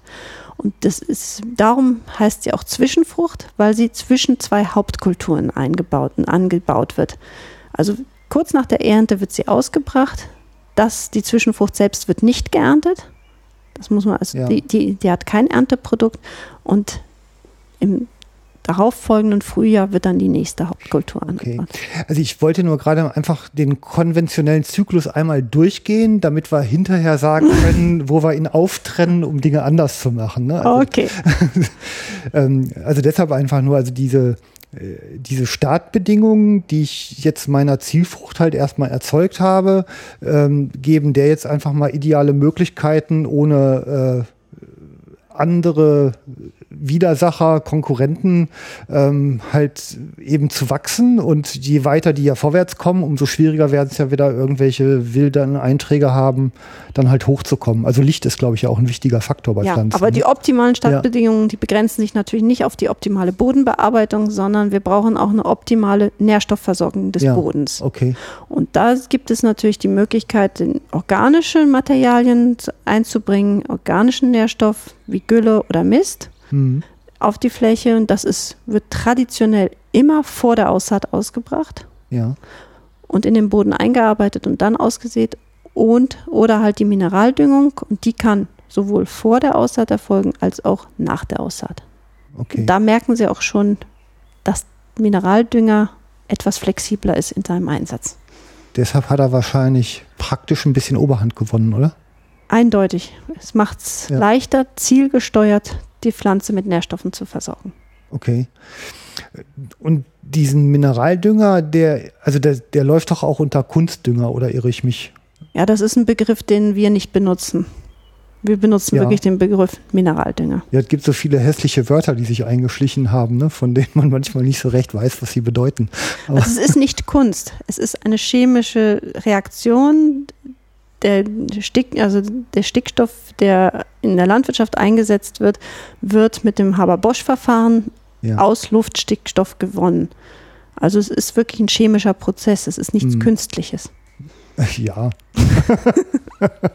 ja das, äh, also selbst das Wort künstlich ist ja eigentlich nicht immer passend. Ne? genau. Also es ist immer noch ein, der Pflanze ist es ganz egal, das chemische Element N ist identisch. Das muss man wissen. Der Pflanze ist es der Ursprung egal. okay, verstehe. Und ohne Düngung geht es ja eigentlich auch nicht, ne? Sagen wir mal so, ohne Düngung würden wir, haben wir eine Verarmung der Böden, weil mhm. wir durch die Ernte auch Nährstoffe entziehen. Mhm. Wenn wir die Proteine aus dem Weizen genießen wir ja in, gerade in unserer Ernährung. Die sind ja auch ein Qualitätskriterium beim Brotweizen zum Beispiel. Wenn wir die also nicht allmählich dem Boden wieder zurückgeben, damit die nächste Pflanze die auch wieder den, den Stickstoff umwandeln kann in Proteine, dann haben wir irgendwann keine, nicht mehr die Qualität, die wir wollen. Also im Grunde konzentriert die Pflanze den, die Nährstoffe aus dem Boden, also ist so eine Art also Rohstoffkonzentrat und also was für uns dann wieder verwertbar ist und ähm, geht dann über irgendwelche Wege ja dann irgendwann auch wieder zurück. Ne? Ja, Weil die Pflanze schafft verwertbare Biomasse, die ja. die Grundlage unserer Ernährung ist, sei es direkt durch unsere pflanzliche Ernährung oder indirekt, indem die Pflanzen dann in die Fütterung gehen und wir die dann über die tierische mhm. Ernährung mhm. aufnehmen. Rauffutterkonzentrat habe ich auch mal gelernt. Schönes Wort für Fleisch. ja, wobei ähm, Raufutter ist noch ein eigener Begriff. Das ist ähm, Raufutter, als Raufutter wird das strukturreiche Futter bezeichnet, was also aus Gras oder Stroh oder halt eben auch Getreide, äh, Maissilage, das sind Raufutterquellen. Mhm. Für den Menschen aber als solches nicht verwertbar. Insofern ist der Zwischenwirt-Tier äh, schon ganz okay. Absolut notwendig, ja. ja also genau. Ja, und jetzt ähm, wächst meine Frucht da so heran. Ähm, kann man es einigermaßen neutral lassen, welche das ist? Also der, wie in dieser Wuchsphase, die ja meistens so irgendwie, ich glaube im Frühling ja im Wesentlichen beginnt, ne? Und irgendwie so, ich sag mal, grob Spätsommer, Herbst zu Ende ist, je nach Frucht. Ja, also wollen wir mal einfach sagen, wir haben ein Wintergetreide da stehen. Ja. Müssen wir das schon verfolgen und gucken, wie sich das Wintergetreide entwickelt, damit wir also entsprechend die Nährstoffversorgung richtig haben und auch vermeiden, dass wir Pilze reinbekommen, weil die problematisch auch für die menschliche Ernährung sind und natürlich auch die Pflanze schwächen. Wir müssen bei, gucken, dass keine Unkraut ist, wobei da achtet heutzutage der Landwirt drauf, indem er ziemlich dicht sein Getreide sät. So schafft er Unterdrückung, ja. was andere Pflanzen angeht und schafft also optimales Umfeld für die Getreidepflanze. Und er muss natürlich dann eingreifen, wenn die Halme zu hoch wachsen. Also wenn das Stroh zu hoch wird und droht ihm umzufallen, ehe das Korn reif ist. Mhm. Und da gibt es zwei Methoden, das haben vielleicht viele schon beobachtet, dass inzwischen die Getreidefelder sehr viel kürzere Strohhalme haben. Also insgesamt die Züchtung hat zu einer Verkürzung geführt, aber es gibt auch eine chemische Möglichkeit der Pflanze, das zu signalisieren, hey, hör auf mit dem Längenwachstum, bleib jetzt mal da stehen, wo du bist. Mhm. Das ist halt eben, da greift der Landwirt ein, je nach Entwicklungsstadium, da weiß er ganz genau, wann er mit verschiedenen Mitteln den optimalen Ertrag ansteuern kann. Also es ist dann wieder ein Spritzmittel, was ausgebracht wird. Es wird mit, mit Spritzmitteln ja. gemischt, ja. Okay. Das ist ein Halmverkürzer, der eingesetzt wird, wenn der Landwirt dem Landwirt sonst das Umfallen des Getreides droht. Okay. Das habe ich zum Beispiel noch nie gehört, dass es sowas gibt. Das, das Aber ist neu. Aha. die Züchtung arbeitet hart daran, auch kurzstrohige Getreidesorten zu produzieren, okay. sodass das auch in optimalen Jahren auch gut funktioniert. Ja. Aber wir dürfen nicht vergessen, nicht jedes Jahr ist das gleiche. Darum kann ich Ihnen auch kein genaues Schema sagen, nach welchem Schema der Landwirt jetzt bestimmte Maßnahmen durchführt, weil er immer rausgeht und immer kontrollierend ich neige ja eigentlich nicht so sehr zur Vereinfachung, das sagt man mir nicht nach, aber es ist mir jetzt auch passiert. Kommt vor. Ähm, also diese Beobachtung, also jetzt habe ich Pilz könnte eine Gefahr werden. Bei Getreide insbesondere, ja, Bei genau. Getreide, ähm, Insekten, also die. Wir haben Heuschreckenplagen, die wir früher hatten. Ich meine, die bleiben jetzt aus, weitgehend, zumindest in unseren Landkreisen. Ähm, aber ich sag mal so, Insekten ist das noch ein Problem? Insekten sind zum Beispiel bei anderen Kulturen ein Problem. Da muss der Landwirt beim Raps sehr genau gucken. Ja. Wir haben einige Rapsschädlinge, die dann wirklich die, die, die Ernte in Gefahr bringen, weil sie die Schote auffressen. Mhm. Und die, beim Raps ist ja nur dieses kleine Samenkorn das angestrebte Erntegut. Und wenn das von, von, von Insekten aufgemampft wird, dann bleibt nicht mehr viel übrig vom Erntegut. Mhm. Also da ist Insekten, Beobachtung und Eingreifen bei Insekten. Ja. Okay. Wobei die Landwirte heutzutage alle nach dem Prinzip des integrierten Pflanzenschutzes wirtschaften. Das ist Pflicht. Und so einfach der Begriff klingt, integrierter Pflanzenschutz, so schwierig ist die Anwendung. Denn das heißt, so wenig wie möglich, so viel wie nötig. Mhm. Und das erfordert eine ganz genaue Verfolgung, wie die Situation ist und rechtzeitig eingreifen manchmal, weil wenn man früh eingreift, das kennen wir, wenn der Patient noch nicht ganz krank ist, können wir ihn mit relativ wenig Mitteln heilen. Mhm und mit wenig Mitteln halt eben dafür sorgen, dass er nicht krank wird und die Pflanze auch nicht krank wird. Oder halt eben, wie gesagt, wenn es gar nicht anders geht, dann richtig nochmal nachhelfen, damit nicht die Gesamternte in Gefahr gebracht wird. Also es ist ein ganz interessanter Punkt, ähm, weil also der Vorwurf, der ja gerne so an den konventionellen Landwirt gemacht wird, ist ja irgendwie, und wenn nur die kleinste Laus, dann aber direkt sofort behandeln. Also das ist so als ein Vorwurf äh, formuliert, während man andersrum das aber natürlich einfach auch so sehen kann, naja, je früher ich halt dran bin, umso weniger muss ich ja auch eingreifen.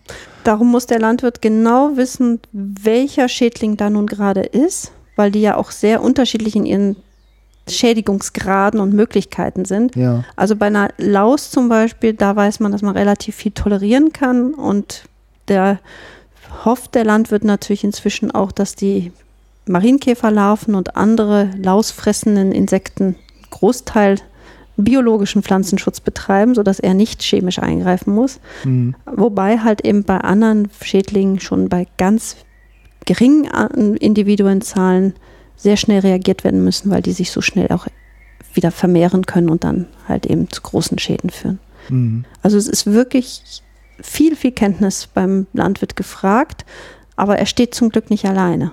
Das wissen auch viele nicht. Es ist ein enges Netzwerk zwischen Deutschen Wetterdienst und den Landwirtschaftskammern oder den beratenden Bereichen, Institutionen rund um die Landwirtschaft entstanden, wo aufgrund von Wetterdaten Bestandsaufnahmedaten. Es gibt einige Referenzflächen, wo Landwirte regelmäßig melden, was sie vorfinden, mhm. dann hochgerechnet werden kann, wie hoch die Gefährdung ist und dann eine Warnung an die anderen Landwirte ausgesprochen wird.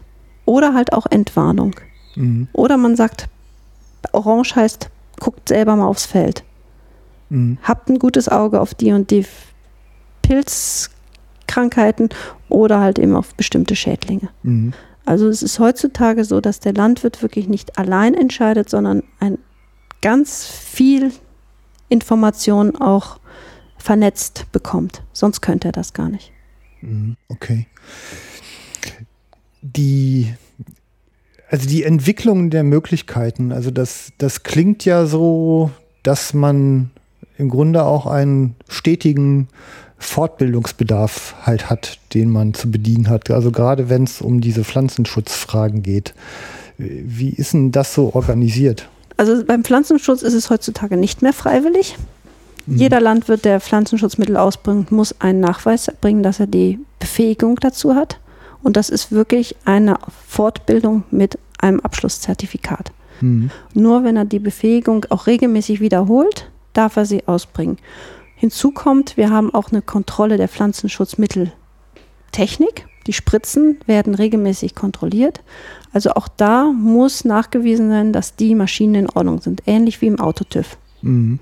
Und nur wenn das beides zusammenpasst, also die Technik in Ordnung ist und der, die Kompetenz da ist, dann darf man mit den Pflanzenschutzmitteln aufs Feld. Mhm. Das hat dazu geführt, dass viele Betriebe inzwischen auch den Pflanzenschutzmitteleinsatz ausgelagert haben und Experten auf die Flächen lassen. Okay. Also da geht es auch so in Richtung Lohnunternehmerschaft, also eine, eine tiefe Spezialisierung auf Absolut. Also wenn okay. jetzt die, wenn, wenn man auf der Straße diese riesen Spritzen sieht, darf man nicht erschrecken und sagen, oh Gott, oh Gott, welche Riesentechnik und so viel, so viel Chemie auf die Flächen, nein. Diese großen Spritzen sind oft von hochkompetenten, werden oft von hochkompetenten Experten bedient, die wirklich genau die Flächen dann auch kennen und wissen, wie sie optimal die Pflanzenschutzmittel auf diese Flächen bringen können. Mhm. Die also zum einen halt eben relativ breite Ausbringung haben, sodass sie die Flächen nicht in mehrfach befahren müssen, sondern halt eben mhm. wenig Fahrgassen dann haben, also wenig Beschädigung der, der Pflanzen, aber auch halt eben ganz spezifisch entsprechend die saubere Wirtschaftsmenge auf die Pflanzen mhm. bringen. Okay. Und heutzutage mit der Technik, was so schön ist, ist, dass die Lohnunternehmen haben alle, also auch die Satellitentechnik, GPS-Technik, die wissen auch ganz genau, wo Gewässerrandstreifen sind, Abstandsflächen zu halten sind, sodass halt eben auch ganzen Randbereiche, die sensibel sind und wo, wo wirklich auch Probleme entstehen könnten mit Pflanzenschutzmitteln, gezielt ausgespart werden. Mhm, okay. Also es geht sogar so weit, dass in den, in, in den Niederlanden, wo wir ja die Gräben haben, und man will ja das Pflanzenschutzmittel nicht oft in die Gräben bringen, fahren die Landwirte mit ihrem großen Pflanzenschutzgestänge über die Flächen, über die Gräben. Das sieht erschreckend aus, aber über die elektronische Steuerung sind die einzelnen Düsen ausgestellt. Man kann also sicher gehen, dass kein Pflanzenschutzmittel mhm. in die, ins Wasser kommt. Das ist schon alles ganz schöne Nerdtechnik, echt. Wahnsinn. Also sicherlich auch nochmal ein detaillierterer Blickwert. Vielleicht komme ich da ja Denke noch mal. Zu. Ja, aber, aber ja. gerade da wird es dann wieder interessant, weil wir bringen die Technik, nutzen wir dafür, um genau diese Räume zu schaffen am Rande von den Ackerflächen, wo wir wieder eine Aufwertung machen können, wo mehr Natur Platz hat. Mhm. Okay. Wir könnten diese Gewässerrandstreifen, wie wir sie heute haben, nicht so leicht entwickeln wie mit der heutigen Technik. Mhm. Okay. Ähm, weiter durchs Jahr gegangen, kommt ja dann irgendwann unweigerlich die Reife der Frucht. Ja, das ist jetzt Ernte. die Zeit, wo die Landwirte allmählich jetzt kribbelig werden. Die Gerste wird jetzt gerade gelb. So, ja. Das ist, damit fängt das ja dann immer an. Wir haben auch noch den Raps, der jetzt allmählich abreift. Und da muss dann einfach der Wettergott mitspielen. ja. Denn das ist etwas, was der Landwirt nicht beeinflussen kann. Er kann natürlich, er braucht eine gewisse Trockenheit, damit er die, das Erntegut gut einbringen kann. Einfach auch aus Energiekosten. Man kann das natürlich runtertrocknen, aber das ist sehr, sehr energieintensiv und ja. kostet sehr, sehr viel. das sollte die Sonne besser hinkriegen. Ja. Ähm, Ernte, also so über meine subjektive Wahrnehmung äh, meiner Lebenszeit, das sind auch ganz schöne Bollermänner geworden, diese Erntemaschinen mit, also sowohl in Sachen Schnittbreite als auch in, im Tempo. Ne? Ja, aber das ist genau das, weil man dann den optimalen Erntezeitpunkt besser erwischen kann. Mhm. Die Landwirte gehen dann auf die Fläche, wenn die, die, Trockenheit, also wenn das, wenn, wenn das Getreidekorn halt eben die gewünschten möglichst 12 bis 14 Prozent trocken äh, äh, Trockenmasse hat. also nein, Feuchtigkeit, maximale Feuchtigkeit 12 bis 14 Prozent. Okay. Was man hier in Deutschland hinkriegt, in Schweden ernten sie natürlich bei höheren Feuchtegehalten. Der gute Landwirt riecht das, ne? Den Feuchtegehalt. gibt es da Messmittel? Also gibt es da so. Nein, da werden oft die Landwirtsfrauen losgeschickt eine Probe dann ins, in, zum, zum, zum, Landhändler zu bringen, der dann Analysemöglichkeiten hat. Also so. es ist wirklich so, dass es also sehr schwierig einzuschätzen ist. Es gibt die neueren Mähdrescher, die sind ganz toll. Die haben die Analysemethode schon integriert. Das heißt, wenn der Landwirt da reinfährt, dann weiß er, bei welcher Trocken mit welcher Trockenheit er das Getreide im Grunde genommen einfährt. Aber heutzutage sieht man immer noch die, also es gibt die Reibeprobe, die gibt eine, man kann natürlich ein paar Ehren in die Hand nehmen und zerreiben. Und je mehr Erfahrung ein Landwirt mit seinen Flächen und seinen Sorten hat, desto besser kann er das abschätzen. Aber mhm. subjektiv ist es immer noch. Und da es dann wirklich um ein paar Prozente geht, also und ist schon sehr viel kostet, wenn man dann aus Versehen 18 Prozent Wassergehalt drin hat statt 14 Prozent. Mhm. Okay. Jetzt ist geerntet, also jetzt geht wahrscheinlich Korn und Stroh in irgendeine Art von Vermarktung oder Verwendung hinein. Also da glaube ich, müssen wir jetzt nicht weiter verfolgen. Ähm, Sie sprachen aber ja vorhin schon an und ich konnte Sie mühsam bremsen, die Fruchtfolgen. also jetzt ein typischer Acker, wie viele Früchte kriege ich denn so in einem Jahr, um mal einen Zeitraum zu nehmen, denn da sinnvollerweise durch? Und welche Zielsetzung verfolge ich denn damit? Also auf einem Feld haben wir hier fast immer nur eine Hauptkultur, eine Ernte. Okay. Beim Gemüsebau ist es ein bisschen anders. Da mhm. haben wir zwei bis drei auf jeden Fall.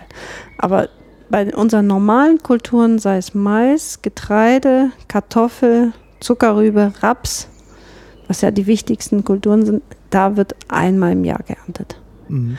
Und das ist dann auch die Hauptkultur. Aber wenn ich jetzt zum Beispiel die Gerste im Ende Juli, Anfang August geerntet habe und als nächstes die Zuckerrübe reinpflanze, die kann erst im Frühjahr gesät werden. Dann haben wir ja eine ziemlich lange Spanne von August bis März, wo keine Kultur auf dem Feld steht. Mhm. Und das ist die problematische Phase.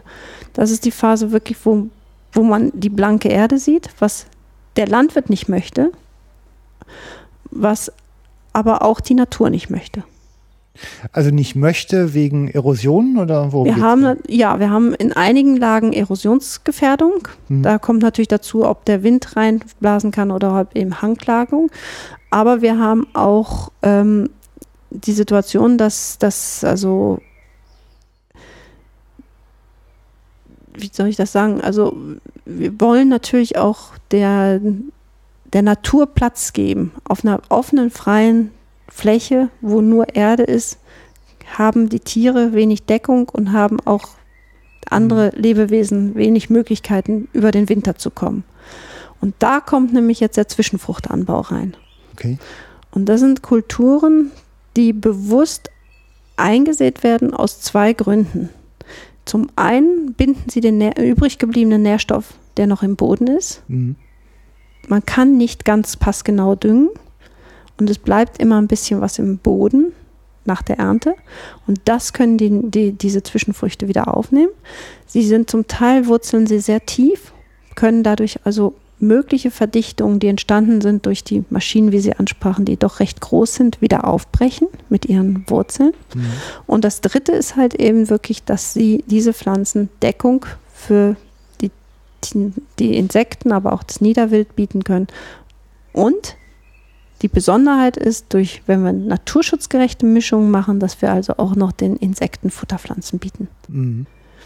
Und das ist genau da, wo das summende Rheinland nochmal eingreift anstelle der traditionellen Zwischenfrüchte, die dann auch wieder aus einer Sorte bestehen, sei es auf Senf oder halt eben aus, aus, aus Facelia sieht man zum Teil auch, bestehen diese Zwischenfruchtmischungen aus, also bestehen diese Mischungen aus sieben bis acht verschiedenen mhm. Pflanzen.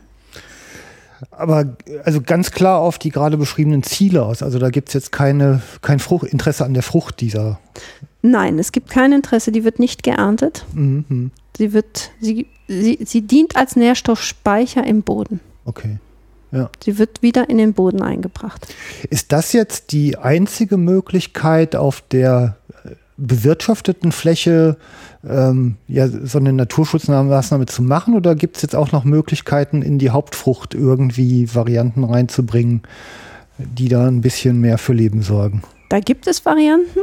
Also eine Variante, die häufiger praktiziert ist, ist den Reihenabstand beim Getreide wieder zu vergrößern oder mhm. die Aussaatstärke zu reduzieren, sodass mehr länger Licht auf den Boden fällt sodass auch andere Pflanzen die Möglichkeit haben, sich zu entwickeln und nicht nur die ausgesäte Getreidepflanze. Mhm. Dann, das ist eine Möglichkeit. Aber man muss ganz eindeutig sagen, damit entsteht dann auch eine Konkurrenzsituation zwischen der ausgesäten Pflanze und der wild aufwachsenden Pflanze. Mhm. Aber diese Möglichkeit besteht. Das sind also die, diese Extensivgetreideäcker, die dann aber teilweise nur noch geerntet werden, mhm. weil die Qualität des Getreides natürlich sehr leidet mhm. durch anderes Samenpotenzial, was sich also durch die Blühpflanzen, die dann auch mit der gleichzeitig mit dem Getreide zum Samenreife kommen und in dem Moment, wenn man erntet, hat man halt eben nicht nur das Getreidekorn in der als Erntegut, sondern mhm. viele andere Samen noch. Wenn die nicht geerntet werden, dann haben wir halt das, das sind dann die sogenannten Wildäcker, die zum Teil dann auch in Absprache mit den Jägern angelegt werden, weil mhm. dann die Tiere im Winter das dann auch abernten. Ja, Ernte ist ein schönes Wort dafür. das ist dann die tierische Ernte. Also die, die vorhin angesprochene Zwischenfrucht, also die jetzt eben vielfältiger zu gestalten, tut ja eigentlich niemandem wirklich weh. Ne? Also das ist doch eine Maßnahme, die äh, keinen wirtschaftlichen Schaden anrichtet in dem Sinn und auch keinen Ertrag klaut, ähm, aber ein sehr wirksames Mittel, denke ich doch, zumindest für den Zeitraum darstellt, in dem sie steht. Ja, aber man muss bedenken, der Zwischenfruchtanbau bringt dem Landwirt keinen Ertrag selbst. Den einzigen Vorteil, den er hat, ist, eine gewisse Menge an Nährstoffen rettet er vom Herbst für die Folgekultur durch den Winter. Das war aber so oder so der Fall. Also über, die, über die Zwischenfrucht, ja, ja. genau. Aber darum sage ich, also Zwischenfruchtanbau selbst ist ja schon teuer. Das ist eine Investition, die der Landwirt ja. macht. Und wenn man jetzt in diese Mischungen geht, dann ist es noch teurer, weil das Saatgut teurer ist. Okay, ja, das, das ist klar. Okay, verstehe ich. Mhm. Ähm, die die längerfristige Wirksamkeit kriege ich aber eigentlich nur darüber hin, dass ich halt Flächen, also wie eben die, diese Blühstreifen, diese Saumstreifen, exklusiv dafür quasi reduziere und damit so auch aus dem Ertrag nehme. Ne? Ja, aber es bleiben trotzdem Ackerflächen, weil sie wieder zurück in die normale Produktion, jederzeit wieder zurück in die normale Produktion gehen können. Also ja. das sind wirklich, es bleiben produktive, produktive Flächen. Okay. Auch wenn man in dem Moment auf den Ernteertrag verzichtet, weil man im Grunde genommen den Bienenertrag und Wildbienenertrag erhöht. Mhm. Ich habe in mein, also meine Eltern haben irgendwann halt mal, ich glaube, ich war elf Jahre alt, im Landkreis Kloppenburg ein Haus mitten auf dem Acker gekauft und ich weiß noch, mir kam halt der Weg dazu, also diese typischen zwei Spur, also diese Fahrspur, die man so hat, ne, in der Mitte das Grasbüschel, so ein Feldweg, der zu diesem Haus führte. Ähm, so gerade eben, dass man drauf fahren konnte und irgendwann hatten wir mal Einblick ins Kataster und danach war der 16 Meter breit, der Weg.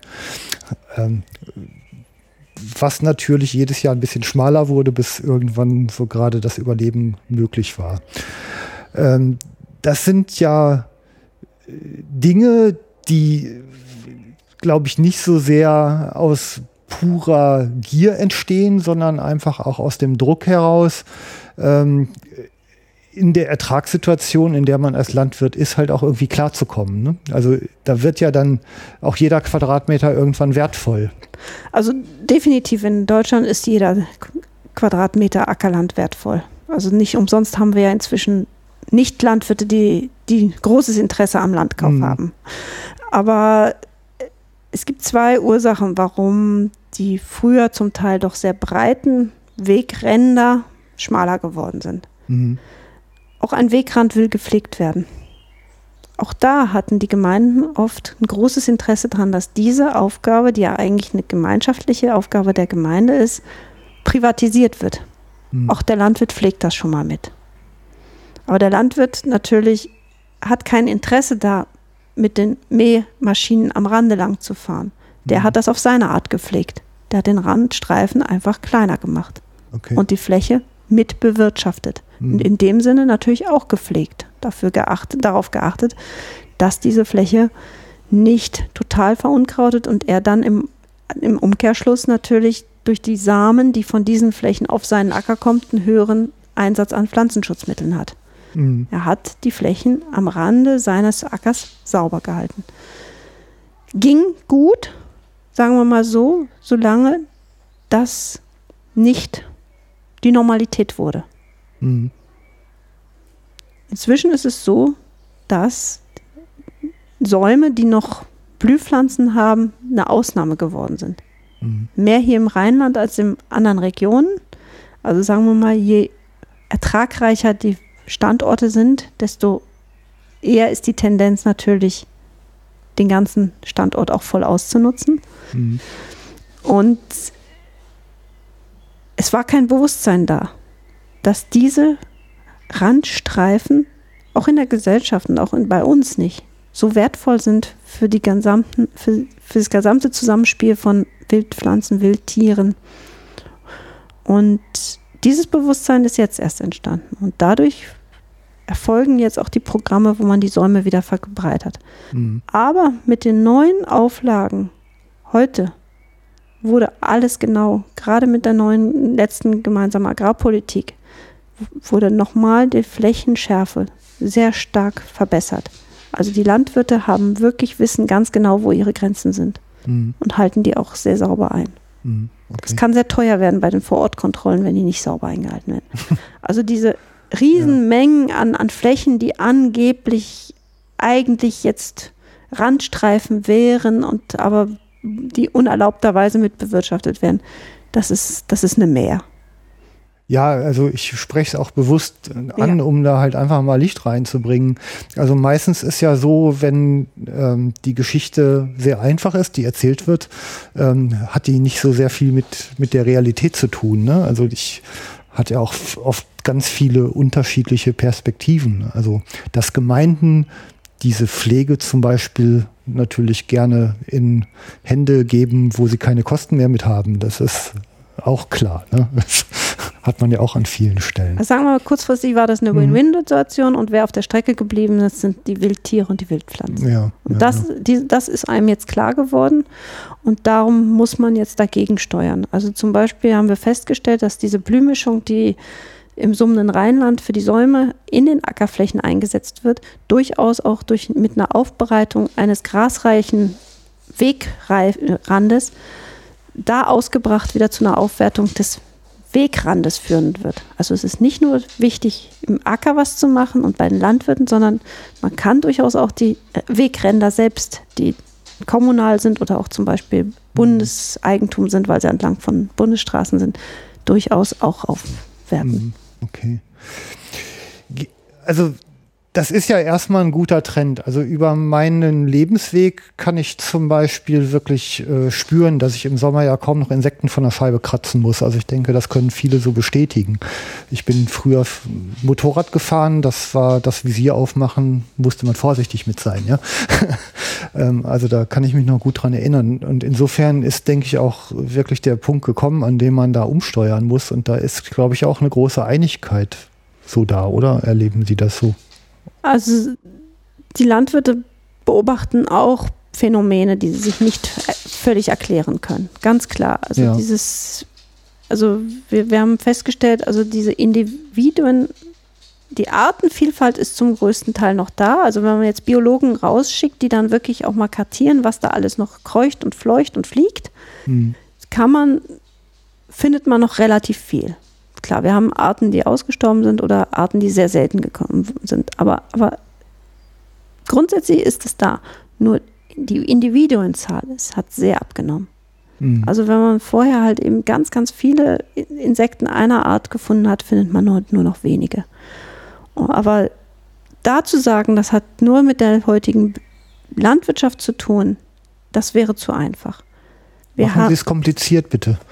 Ja, Ja. Wir haben zum Beispiel, wir haben das Tagfaunauge zum Beispiel. Mhm. Das Faun, also den, den, Schmetterling. Der war, ist ein wunderschöner Schmetterling und ist eigentlich, geht, lebt die Raupe auf einer Pflanze, die, davon gibt es genug. Jeder kennt die Brennnessel. Mhm. Könnte man also sagen, wieso? Die hat doch genug Futter. Und äh, auch der Falter geht an verschiedene Nektarquellen. Der ist also auch da sehr, nicht so wählerisch. Also den sah man früher viel im Garten an, von einer Blume zur nächsten fliegen. Trotzdem findet man den kaum mehr.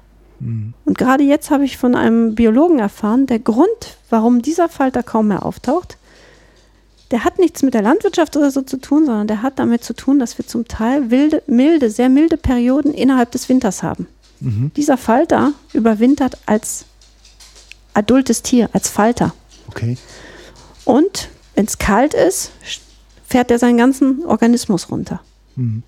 Aber der hat nicht die Uhr, die ihm richtig sagt, hey, es wird zwar warm, aber es ist noch Winter, du musst weiter schlafen. Nein, wenn die Temperaturen hochgehen im Winter, wird er aktiv. Mhm.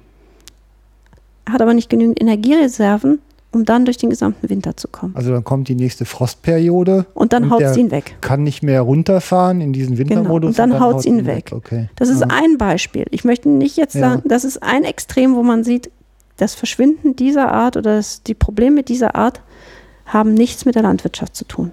Mhm. Es gibt andere Arten, wo es eindeutig ist, dass die bestimmte Futterpflanzen verloren hatten, die sie früher hatten. Mhm. Also Genner, was, also so eine, so eine grobe Weisheit, ähm, die mir mittlerweile klar ist, dass generalistische Arten es einfach leichter haben und hochspezialisierte Arten haben es halt sehr schwer. Das absolut. Und wenn es dann in die schmarotzenden Arten kommt, die dann also auch noch auf andere Arten angewiesen sind, auch das habe ich auch erst ja. heute gelernt, dass zum Beispiel bestimmte Bläulingsarten, also so kleine Schmetterlinge, die so bläulich schillern, mhm. die, angewiesen sind, die leben, deren, deren Raupen, oder das nennt man dann schon Larven, leben parasitär auf bestimmten Ameisen. Okay. Die werden über die Ameisen in den Ameisenbau geschleppt und werden von Ameisen gefüttert und dann kommt es der adulte Falter aus dem Ameisenbau raus. Ja. Nur wenn die Ameisen nicht mehr da sind, gibt es den Falter auch nicht mehr. Okay. Ja. Also man muss im Grunde genommen in dem Fall darauf achten, dass der, die, dass der die Eigenschaften des Standorts ameisengerecht sind, weil man kann sie nicht faltergerecht machen. Ja. Okay. Ähm, wenn man, also wenn man den Landwirt jetzt mal anguckt, der ist ja, also man muss ja eigentlich mal ausdrücklich ein großes Dankeschön loswerden, weil wir seit vielen Jahr, Jahrzehnten keinen Hunger mehr leiden müssen. Und das verdanken wir denen ja mal einfach. Das ist ein sehr hohes Gut, nicht hungern zu müssen, wenn man sich in der Welt mal umguckt. Ne? Ja, wir Und haben im letzten ja, Monaten Leute zu uns aufgenommen, die den Hunger sehr wohl kennengelernt haben. Ne? Und also da, da haben wir, ja. sind wir glücklich. Ja, also wir hatten mit Flüchtlingen zu tun konkret, oder? Klar, ja. Flüchtlinge, viele von denen haben in den Lagern durchaus hungern müssen und das war einer der Beweggründe, warum sie dann auch mhm. sogar mit Kindern den weiten Weg in Angriff genommen haben. Ja, ja. Also von daher die Ernährungssicherung, die Hauptaufgabe der Landwirtschaft, das ist eine essentielle Aufgabe. Die mhm. dürfen wir nie in Frage stellen. Das ist der, der Zweck, den sie hat, ne? ganz klar. Also das, natürlich darf man das nicht in Frage stellen. Die, ich meine, was im Moment so im Trend ja passiert, ist, ähm, ja, da, da stellt ja keiner die Frage natürlich so direkt, aber letztendlich ähm, werden die Weichen ja anders gestellt im Moment oder man versucht sie an verschiedenen Stellen anders zu stellen. Ähm, was natürlich im Hinblick auf Erhalt der natürlichen Güter, Tiere und Arten, die wir so haben, ein wichtiger Punkt ist. Der ist auch nicht in Frage zu stellen. Aber man kann also an manchen Stellen denkt man ja manchmal irgendwie so der Sprung ins Mittelalter und dann flächendeckend kann ja auch nicht die Lösung sein. Also es gibt leider noch immer welche, die ne? meinen ne? Weg zurück und dann ist alles gelöst. Dieser Weg zurück, den gibt es nicht. Das müssen wir ganz klar mhm. sagen. Wir werden nicht die alte Landwirtschaft haben. Also wenn es die Grünlandflächen ist, wir finden keine mehr, die tagelang mit der Sichel oder Sense durch die Gegend gehen. Mhm. Das ist einfach Fakt. In dem Moment, wenn bestimmte Nutzungen sich verändern und die verändern sich dauerhaft, können wir nicht sagen, wir gehen einfach zurück. Wir haben früher waren, brauchten wir, konnte ein Landwirt halt eben nur, nur eine, zwei weitere Familien ernähren. Heutzutage hat er keine Probleme, 200 zu, zu, zu ernähren, bis natürlich in Deutschland sogar deutlich über 400 Personen pro Landwirt ernährt werden, mhm. wenn man die, mhm. Kalori die Anlieferung von Kalorien mal rechnet. Das ist nicht möglich zurückzudrehen. Da muss man ganz klar sagen. Und wir würden, selbst wenn wir jetzt die Bewirtschaftung wieder eins zu eins wie früher machen würden, würden wir nicht die Wildarten und die Wildflora und Fauna so haben wie früher. Wir haben ein stark besiedeltes Land, wir haben Verkehrswege, wir haben die Zerschneidung, wir haben auch Veränderungen auf anderen Flächen, die dürfen wir nicht aus dem Auge lassen. Das alleine die Landwirtschaft würde dann nie nie das liefern, was manche von ihr erwarten. Das mhm. kann sie gar nicht. Mhm. Also es wird immer in die Richtung gehen, wir müssen entscheiden, was wir auf jeden Fall erhalten wollen und was ist es uns wert. Mhm. Und in dem Moment volkswirtschaftlich können wir sehr wohl auch mit ideellen Werten arbeiten, aber wenn wir den Landwirt dazu bringen, dass er seine Bewirtschaftung anpasst, damit neben den vermarktbaren Ernteprodukten auch halt eben nicht vermarktbare Produkte entstehen, wie schönes Landschaftsbild oder bestimmte Wildarten, da muss dann die öffentliche Hand zusätzlich zahlen. Praktisch ist es ja so. Also wir hatten es ja vorhin bei der Zwischenfrucht, die, da kostet das Saatgut einfach mehr Geld. Und wenn ich den Blühstreifen anstatt äh, der Frucht halt da anbaue, dann ist das ja auch äh, schlichtweg ähm, ertragsmindernd. Und wenn ich jetzt unter einer betriebswirtschaftlich angespannten Situation wirtschaften muss und meine Familie auch durchbringen, dann äh, treibt man da ja schnell in Probleme hinein. Also wie will man es denn sonst lösen? Ne? Da muss man dann entsprechend für bezahlt werden für diese zusätzlichen ja. Ökosystemleistungen. Ja, geht, geht gar nicht anders. Ne? Nein, das muss man akzeptieren. Dass wirklich, wenn wir das wollen, dann müssen wir da auch bereit sein zu zahlen. Mhm. Wobei es nicht um Riesenbeträge geht. Ja, also beim Zwischenfruchtanbau sind es 100 Euro maximal pro Hektar. Pro Hektar, okay. Wenn man halt eben dezidierte Sorten, also Mischungen einsetzt. Ja, okay. Ähm, die also es ist irgendwann mal kurz eine Studie durch die Aufmerksamkeit gerutscht, wo halt ja im Grunde 100% konventionell Intensivwirtschaft einem 100% Ökolandbau gegenübergestellt wurde und ich glaube, die Quote im Ertrag war 43% bleiben über, wenn ich auf Öko umstelle. Das ist ein Durchschnittswert, das muss man ganz klar sagen. Mhm. Da gibt es Ökobetriebe, die natürlich bei fast 80 Prozent eines konventionellen Betriebs ankommen, aber wir haben auch einige Ökobetriebe, die halt eben noch schlechter da sind als die 43 Prozent. Mhm. Sind denn, also ich meine, dieses Label, was es genau bedeutet, wollen wir jetzt vielleicht gar nicht so sehr vertiefen, ähm, also so Bio und Öko und was es alles genau ist. Ähm, Unterm Strich habe ich aber doch immer, wenn ich in Richtung Öko- und Biolandbau gehe, eine Einschränkung der Möglichkeiten. Also letztendlich habe ich doch ein engeres hab, Korsett an. Ich habe eine Einschränkung der Instrumente, die ich ja. nutzen kann, um mein, meine Pflanzen zu steuern. Mhm. Okay. Ganz klar. Ich muss sehr viel stärker in die Vorsorge gehen. Ja. Also schon bei der Fruchtfolge muss der Ökobetrieb noch stärker darauf achten, dass er die Pflanzen gesund erhält. Ja. Er muss auch darauf achten, weil er halt eben nur eingeschränkt Nährstoffe zuführen darf. Also Mineraldünger ist ja nicht zulässig, dass er halt eben das kompensieren kann, was mhm. man an Ernte entzieht. Er muss, also er muss ein, ein, ein normaler Betrieb denkt in einer Fruchtfolge. Mhm. Ein Ökobetrieb, dann hat mir einer mal gesagt, ich muss zwei bis drei Fruchtfolgen im Kopf haben. Fast schon der Förster unter den Landwirten, oder? genau, weil halt ja. eben dieses kurzfristige Nachjustieren nur mit sehr, sehr viel Handarbeit dann möglich ist. Ja. Klar, man kann halt eben Problemunkräuter oder Problemkrankheiten auch raussammeln. Das sind die berühmten Sammelaktionen, warum wir noch die Herbstferien haben, weil dann die Kartoffelkäfer rausgesammelt werden müssten. Oh, okay. Also so richtig hardcore. Also das ist da dann schon wirklich wie früher. Ne? Also die, ich sag mal, die, die Instrumente, die bleiben, sind ja, ja entweder sehr viel aufwendiger, also sprich in Richtung mechanische, manuelle Arbeit wahrscheinlich verlagert. Ja. Und die chemischen Mittel, die ja im Biolandbau auch zur Verfügung stehen, die sind ja auch nicht so zielgerichtet, oder? Irre ich mich?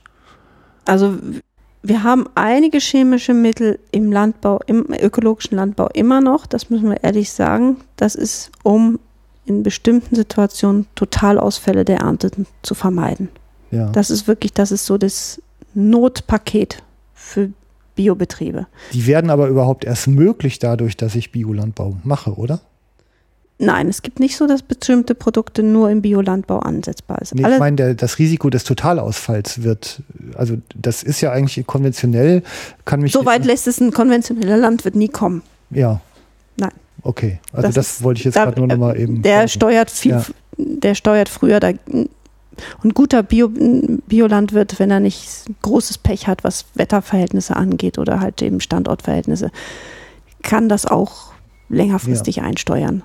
Aber wir haben manchmal explosionsartige Vermehrung von, von bestimmten Pilzen. Da, mhm. da hat dann auch ein Biobetrieb große Probleme. Ja, ja, also gerade wenn wir jetzt Situationen haben mit ständig Niederschlag, wo immer die Pflanzen feucht bleiben, wo dann aber wieder heiße, schwüle Tage sind.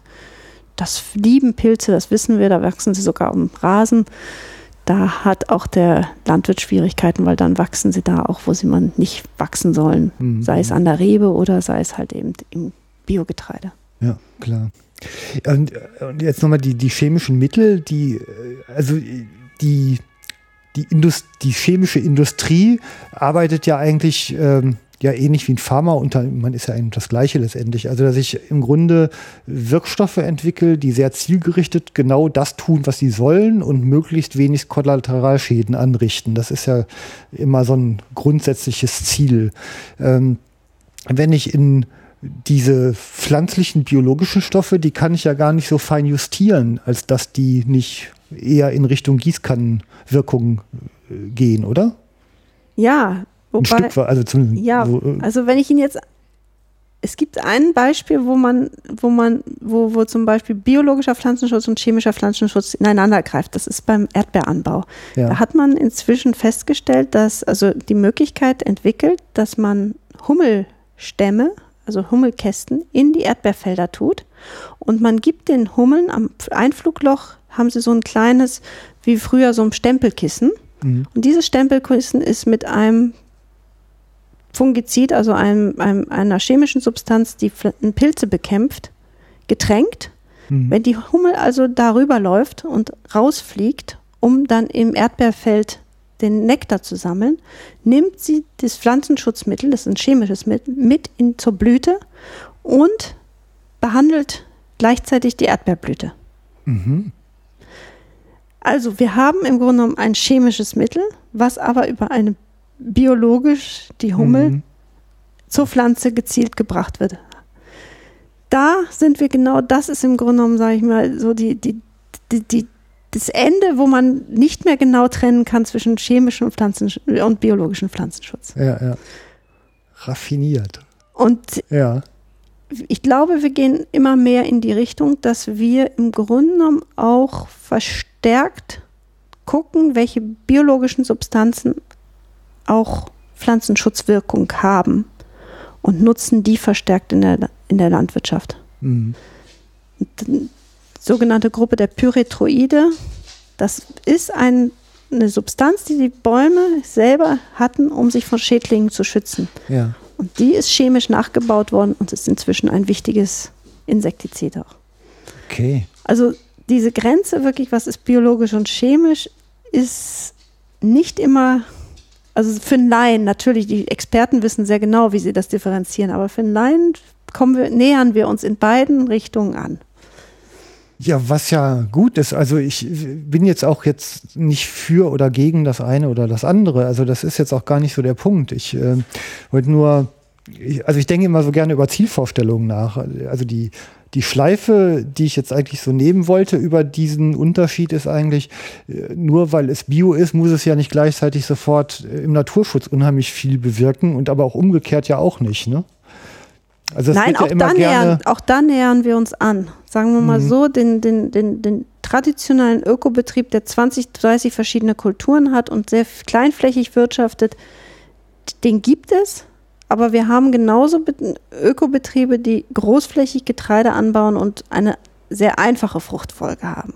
Während wir konventionelle Betriebe haben, die sehr differenziert mit verschiedenen Kulturen arbeiten und auch gezielt halt eben den biologischen Pflanzenschutz einsetzen, mhm. aber sich den chemischen Pflanzenschutz oder den Mineraldünger nicht ganz und gar mhm. rausstreichen lassen wollen. Mhm. Okay. Also man muss eigentlich aufhören mit dem Lagerdenken, wie in so vielen Lebensbereichen, oder? Ja, ich denke mal einfach, wenn wir durch eine Fläche gehen und sagen, die sieht gut aus, da entsteht ein gesundes Erntegut und gleichzeitig sieht man, dass da noch die Möglichkeit am Rande oder in einer Ecke für Natur und geschaffen worden ist, dann kann man sagen, Hut ab. Egal ob Ökobetrieb oder konventioneller ja, Betrieb. Äh, bringt mich jetzt nochmal zurück auf die Frage der Planbarkeit. Also es gibt ja so ein Wort, also so Biodiversität oder Artenvielfalt sind ja so typische Buzzwords, die ja emotional ganz aufgeladen sind, aber eigentlich nicht konkret definiert. Also ich kann ja, welchen Teil welcher Vielfalt an welcher Stelle ist ja eigentlich der interessante Teil. Und wenn ich in einer gestalteten Welt unterwegs bin, und das ist sie ja nun mal, dann ähm, muss ich ja eigentlich auch genau definieren, welche, welchen Ausschnitt der Vielfalt ich irgendwo wieder einbauen will. Ja, also aber, aber Wildbiene zum Beispiel war jetzt so ein Beispiel. Ne? Also ich ich mache ja nicht jeden Lebensraum für alle Arten auf. Nein, zum Beispiel ist hier im Rheinland dann entschieden worden im Rahmen unseres des Projektes Lebendige Agrarlandschaften, dass der Schwerpunkt bei den Wildbienen gelegt wird. Ja. Wir haben aber an anderen Umsetzungsregionen, wo der Schwerpunkt ganz eindeutig bei dem Niederwild liegt, hm. wo also die Maßnahmen, produktionsintegrierten Maßnahmen so gestaltet sind, dass sie dem Feldhasen und dem Rebhuhn zusätzlichen Futter- und Lebensraum mhm. beschaffen. Das muss man wirklich auch mit der Situation vor Ort angucken. Und da mhm. braucht man die Expertise vor Ort. Und man kann versuchen, es mehreren Tiergruppen recht zu machen. Und, aber alles wird man nicht immer mit einer Maßnahme erreichen. Gibt es denn, also wir haben ja einen Ausschnitt an Arten, die jetzt, ähm, ich glaube, das richtige Wort ist endemisch in Deutschland vorkommen. Also um mal den Ausschnitt zu nehmen. Und muss man denn dann nicht hergehen und so eine Art Kataster haben, welche Arten man in welcher Region, in welcher Stärke erhalten möchte? Also es gibt schon Zielvorgaben, die gibt es. Die, aber Otto Normalverbraucher kommt sehr schwer dran. Also wir haben rote Listenarten, wo wir sehr wohl wissen, wie die Situation um die einzelne Art ist. Durch die Einstufung weiß man, ob sie ausgestorben ist, vom Ausstreben bedroht ja. ist oder halt eben gefährdet ist. Das sind Orientierungswerte. Die, die Arten, die in den roten Listen natürlich als stark gefährdet gelten, das sind die, wo verstärkt eingegriffen wird. Was auch ein bisschen schade ist. Weil immer erst das geschützt wird oder das intensiv unterstützt, gefördert wird, was schon fast weg ist. Mhm. Also wichtig ist es auch zu gucken, dass man eine Vielfalt erhält. Also auch Arten, um ganz konkret zu sagen, es wissen alle, der Klatschmohn ist nicht gefährdet. Mhm.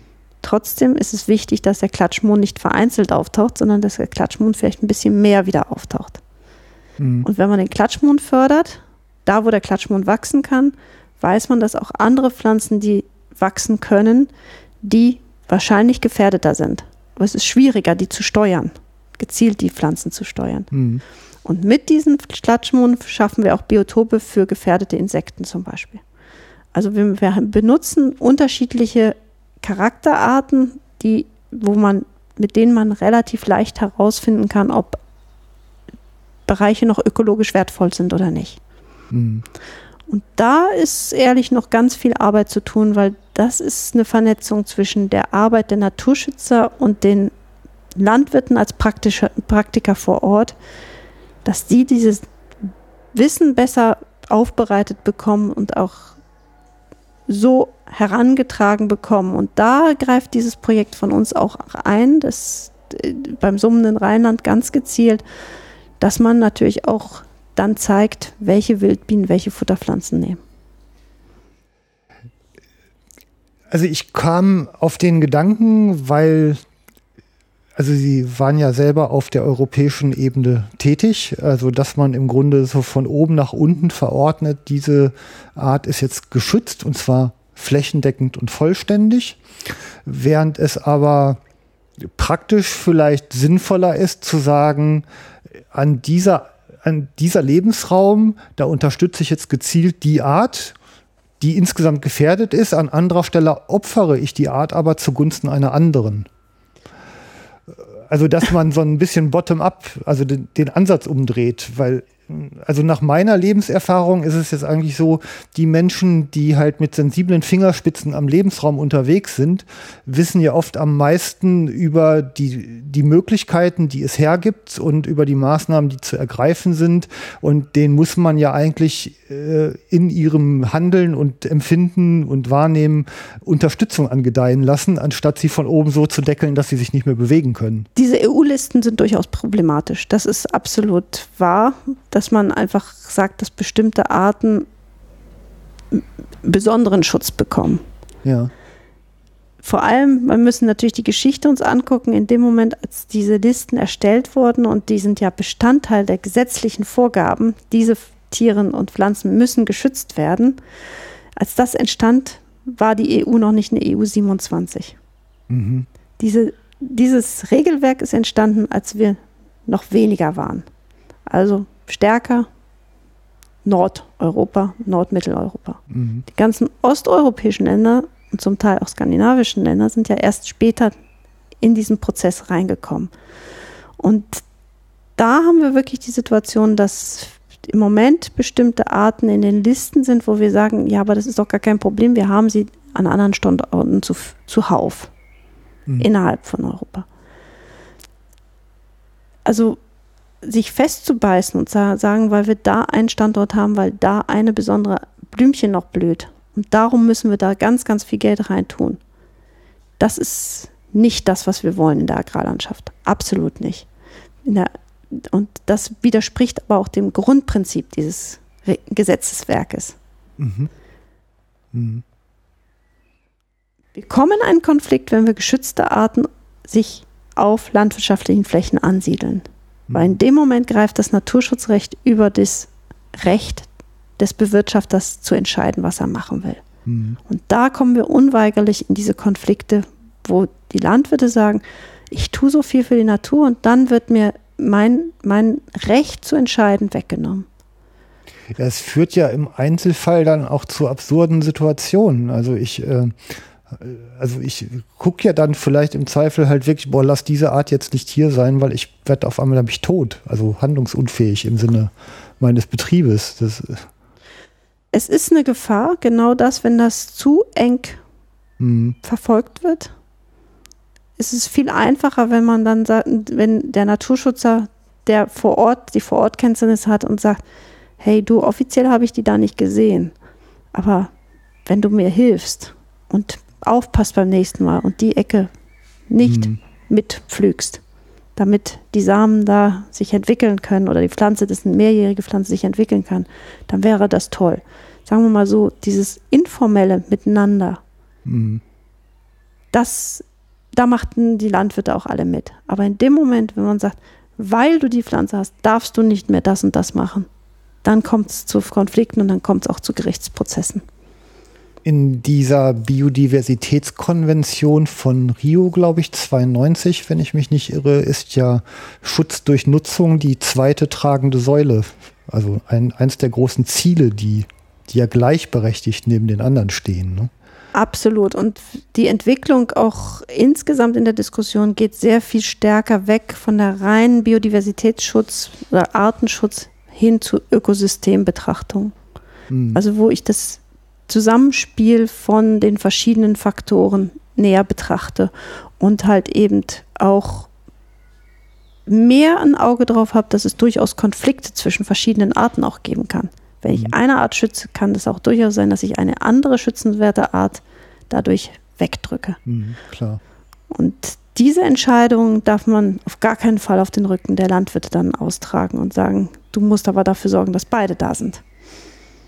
Also ich, äh, also die Beobachtung ist ja, dass also generell die Welt wird immer komplexer und was wir hier gerade miteinander besprechen, ist ja auch ein klares Signal, was diese These stützt. Ähm, dadurch wird es aber auch immer schwieriger, es in eine Bevölkerung zu kommunizieren, die ja hinterher wieder Unterstützung leisten muss, um die richtige, in Anführungszeichen, Maßnahme halt umzusetzen, sowohl im politischen als auch im praktischen Sinne. Ne? Also Komplexität vermitteln ist ja eins der schwierigsten Dinge, die man so machen kann. Ja, das ist absolut und vor allem diese Abhängigkeiten von bestimmten Naturphänomenen und Gesetzmäßigkeiten, die wird oft negiert. Und auch nur die begrenzte Einflussnahme Ja. der Bewirtschafter. Also das wird oft erwartet, dass, dass, dass der Landwirt gezielt bestimmte Sachen ansteuern kann, also ganz gezielt bestimmte Arten fördern kann. Hm. Nein, er kann das Umfeld optimieren, aber er kann nicht garantieren, dass die Art dann wirklich auch dort sein kann. Ja. Genauso wird er die Art, wird die Art sich dann irgendwo etablieren, wo man sich nur fragen kann, wie ist sie denn da hingekommen? Also eine Vielfalt an Interessensbekundungen, die an den Landwirt ja auch herangetragen wird, neben dem Sichern der eigenen Existenz, was natürlich auch noch da daran geht und der Existenz ja seiner Kundschaft, ne? also die, die uns ja mit Lebensmitteln versorgt. Das ist doch ein ständiger Spagat, ne? Und dann noch eingespannt halt in einen Tagesablauf, der ja meistens auch kein einfacher ist, oder? Nein, äh, gerade wenn das, die Wetterverhältnisse so sind, dass der Landwirt raus kann, dann hat er einen ganz vollen Arbeitstag. Also da sind die acht Stunden von manchen Arbeitnehmern nichts dagegen. Also wenn Ja. der nach 16 Stunden dann nach Hause kommt oder beziehungsweise dann mal die Beine hochlegen kann, dann ist das völlig normal. Also das Mhm. ist, und wenn dann noch Sonderwünsche kommen und zum falschen Zeitpunkt kommen, dann funktioniert es nicht. Das Mhm. ist genau das, jetzt zum Beispiel kurz vor der Ernte und in die Ernteperiode, da braucht man mit neuen Ideen nicht zu kommen. Da kann auch nicht mehr umgesteuert werden. Die, haben, die Entscheidungen fürs nächste Jahr sind ja jetzt schon alle gefallen, wie ich gesagt habe. Die haben Ja. ja schon entschieden, da kann nicht mehr viel gemacht werden. Aber also im Winter, dann kann man durchaus sich mal in Ruhe zusammensetzen und ein bisschen überlegen, was möglich ist. Hm. Aber wir brauchen Verlässlichkeit. Und solange im Grunde genommen diese Umweltprogramme und die Naturschutzprogramme so unverlässlich sind, mal wird es angeboten, mal wird eine bestimmte Summe ausgeschüttet. Die Landwirte in Bra- Brandenburg zum Beispiel warten immer noch auf ihre Zahlungen für die Agrarumweltmaßnahmen von 2015 jetzt. Okay. Ist natürlich auch die Bereitschaft zu investieren, das gering. Also es muss auch ganz klar sein, wenn, wenn, wenn, wenn für eine Leistung muss auch eine Gegenleistung kommen. Mhm. Und diese Gegenleistung ist zum einen natürlich die positive Honorierung in der Gesellschaft, die ganz wichtig ist. Nicht nur das Negative sehen, sondern auch mal sagen, Mai, das sieht gut aus. Tut jedem gut, wenn man ihn positiv bestärkt. Da ist ein Landwirt genauso wie der andere. Spaziergänger, die sich an etwas freuen und das dann einfach sagen, oh, das gefällt mir dieses Jahr, können das natürlich auch durchaus dem Landwirt gegenüber mal Mhm. äußern oder freundlich grüßen, wenn der Landwirt mit seinem Trecker durch die Feldwege fährt und zeigen, Mai, positiv, dass du da bist. Oder halt eben, wir können das, das ist wichtig, halt eben auch zumindest den entgangenen Ertrag Mhm. finanziell ausgleichen, sodass der Landwirt nicht aus eigener Tasche für die Gesellschaft zahlen muss. Ja. Ja, gut, also Sie haben recht, ne, aber beim Geld wird es ja bekanntlich immer schwierig und ähm, da endet die Freundschaft. Also ich finde es ja ganz spannend, mit Ihnen zu reden, weil Sie natürlich ähm, von Hand in der Erde angefangen bis auf Europaparlament einen ziemlich guten Überblick haben. Ähm, da sind jetzt ja verschiedenste Akteure so unterwegs und versuchen, Weichen zu stellen, manch, manche aus Sachkunde, manche mit viel Idealismus, manche aus Eigennutz, manche aus Lobbyismus. Ähm, was sind denn da so typische Strömungen und ähm, naja, Interessen, die da verfolgt werden und mit welchen Methoden werden die so versucht durchzusetzen? Also die ganze Diskussion, die wir jetzt haben mit dem Grünwaschen oder Weißwaschen des Grünen, ähm, das Greening, Ja. wo den Landwirten wirklich die Auflage gemacht wird, 5% ihrer Ackerfläche so zu bewirtschaften, dass der Biodiversität, den Arten und Pflanzen mehr Raum gegeben wird. Dass das im Grunde genommen jetzt im Moment negiert wird, was das für eine positive Entwicklung hervorgerufen hat. Angesprochen hatte ich zum Beispiel die Blühvielfalt bei den Leguminosen, den Ackerbohnen, die Erbsen und auch andere, die man wieder sieht. Hm. Aber da jetzt schon wieder zu sagen, ach, das erreicht nicht unser Ziel, wir brauchen mehr, Hm. das ist schade.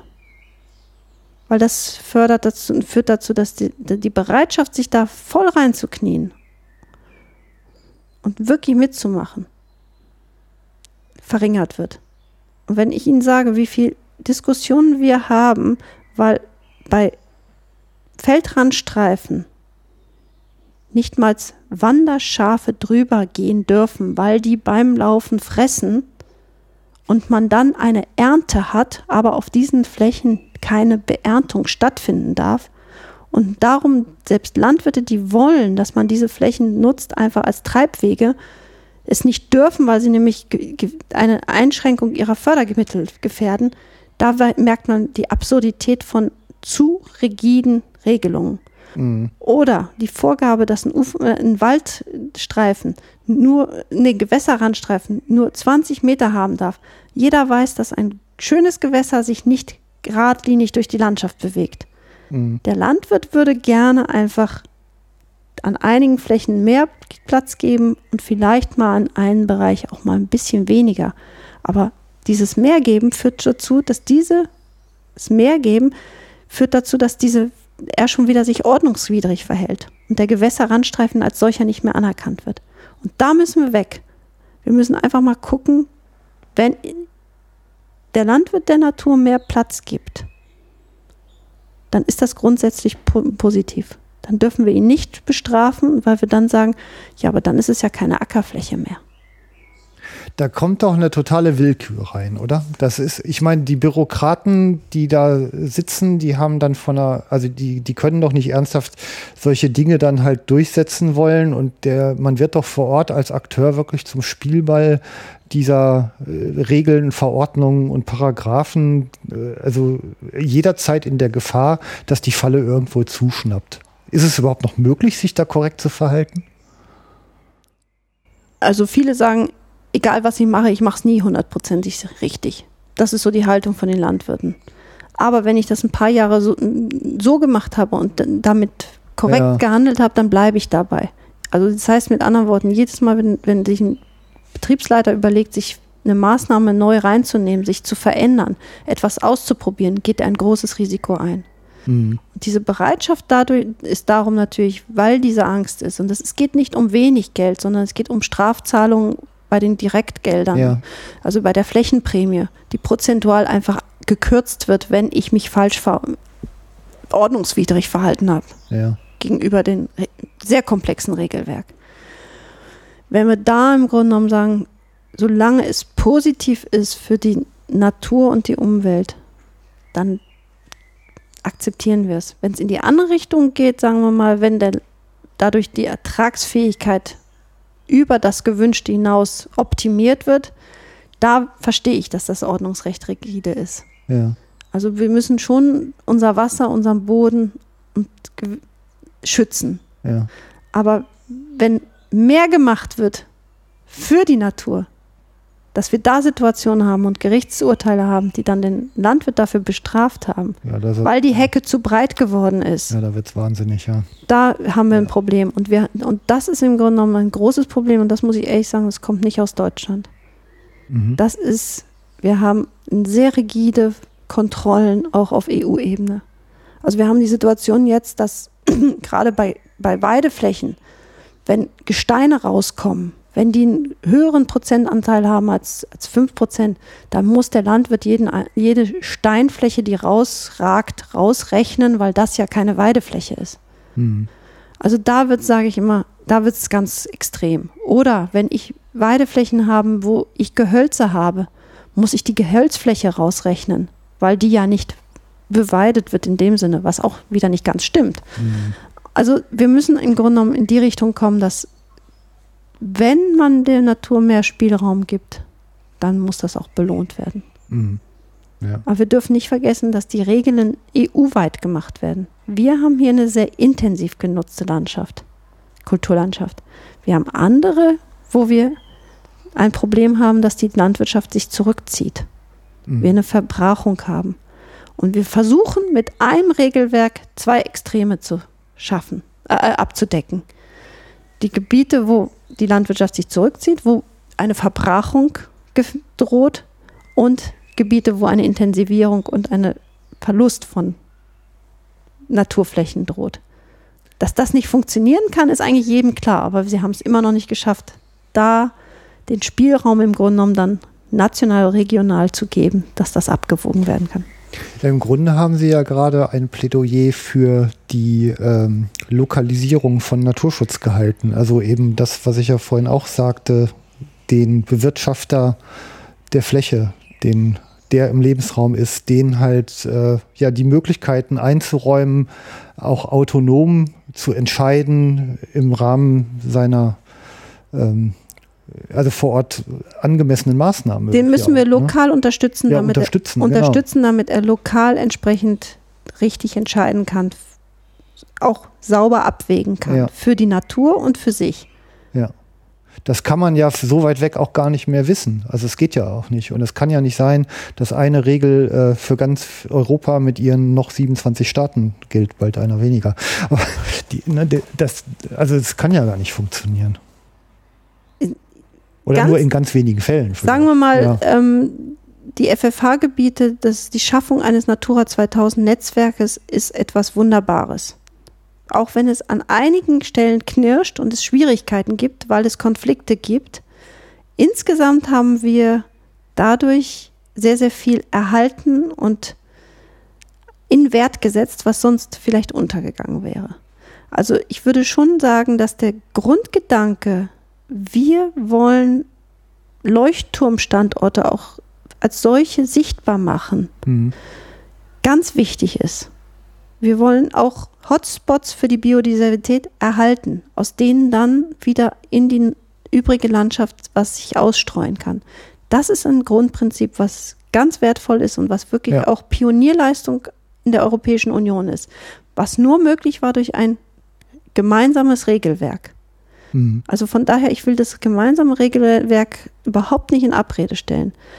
Es ist nur so, dass diese Verzahnung zwischen Agrarregelwerk und Naturschutzregelwerk oder sei es auch dem Naturschutzregelwerk und dem Wasserwirtschaftsregelwerk, mhm. die, diese Stellen, wo es da im Moment noch zu Spannungen gibt, kommt, da wird auf unteren Ebenen oft zu unflexibel gearbeitet mhm. und entschieden. Mhm. Also da landet vieles oft, wo es gar nicht landen sollte und dann haben wir Grundsatzentscheidungen, die im Grunde genommen unpraktikabel sind, wenn man sie woanders überträgt. Ja. Wenn man da lokal sauber entscheiden würden und diese, diese Regeln äh, auch selbst wenn es zu Prozessen führt, die nicht dann plötzlich zu Verallgemeinerungen führt, weil es nicht geht, das, das, das macht keinen Sinn. Ja. Dann hätten wir schon viel gewonnen. Und wir können natürlich auch, das Regelwerk selbst lässt auch Flexibilität zu. Mhm. Selbst wenn es um den Wolf geht, der eine geschützte Art ist, da wo er angefangen hat, Nutztiere gezielt zu reißen, lässt das EU-Regelwerk zu, dass der Wolf dann erlegt wird. Mhm. Ja. Und das trifft nicht nur für den Wolf zu, sondern es trifft auch für andere Probleme zu. Wenn es ganz klar ist, dass man nicht anders handeln kann, dann kann auch eine Pflanze entfernt werden oder etwas mhm. entfernt werden. Ja. Ja, ich denke dabei, also man, wir, wir haben ja, glaube ich, irgendwie was von weit über 90 Prozent, ich glaube 98 Prozent bewirtschaftete Fläche. Und eigentlich ist ja da das große Potenzial zu heben. Und ich wundere, wundere mich ja oft, dass diese, dieser Graben der, zwischen den Kombatanten so tief zu sein scheint, je höher man in den, in den Hierarchien so kommt. Ne? Das ist sehr schade, ja. Also ich bin, ich plädiere für den freiwilligen Naturschutz und die Kooperation zwischen Naturschutz und Landwirtschaft. Ich glaube, das ist der einzige Weg. Denn nur wenn ich weiß, warum ich etwas mache, und wofür ich etwas mache, mache ich es auch wirklich mit Herz und dauerhaft. Mhm. Wenn ich es nur mache, weil ich es muss, mache ich es mit Widerstreben, mache nur das Minimum. Ja. Ich tue nicht mehr, als gerade was nötig ist. Und mit nur was ich nur dem machen, was gerade nötig ist, ja, da sind wir da gelandet, dass doch einige Arten verschwunden sind. Mhm. Ja, es ist auch so ein Ding, ähm, ich denke dann immer mal wieder, der, also das, das Bürgertum, ne, was ja eigentlich auch so ein belasteter Begriff ist, aber Bürger hat mir mal jemand definiert als Menschen, die in der Lage sind, ihre Interessen ohne die Hilfe Dritter miteinander auszubalancieren. Und das ist ja eigentlich auch, ich sag mal, die Art von Gesellschaft, in der man so leben möchte, ohne dass man immer nach oben ruft, regelt ihr es für mich, weil dann macht man die ja eigentlich immer nur mächtiger und entmachtet sich letztendlich ja auch selbst. Ne? Aber ich, es gibt zig positive Beispiele, wo ja. es funktioniert zum Glück. Mhm. Also ich sag Hut ab, wenn man mal so, wenn man mal die Bettdecke hochhebt, dann sieht man Sachen, wo man sagt, Mei, das sollte doch eigentlich bekannt werden.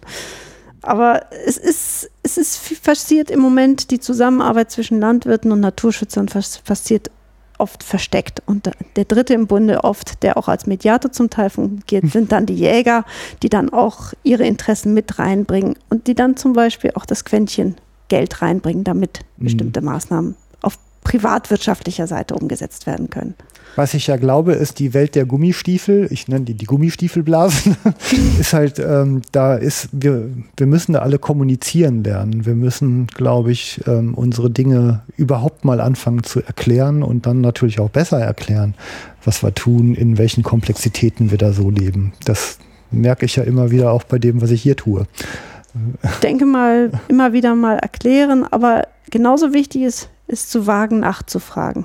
Mhm. Ich kenne ganz wenige Landwirte, die nicht bereit sind, auf Fragen, ehrliche Fragen auch zu antworten. Einfach trauen. Was machst du da gerade? Mhm.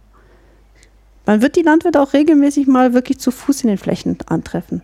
Die sind auch also fassbar. Ich werde mich auf sie berufen. Und den einen oder anderen werde ich hier sicher noch verhaften. Da bin ich ganz sicher. Haben wir noch irgendwas vergessen? Was muss rein in diese Sendung?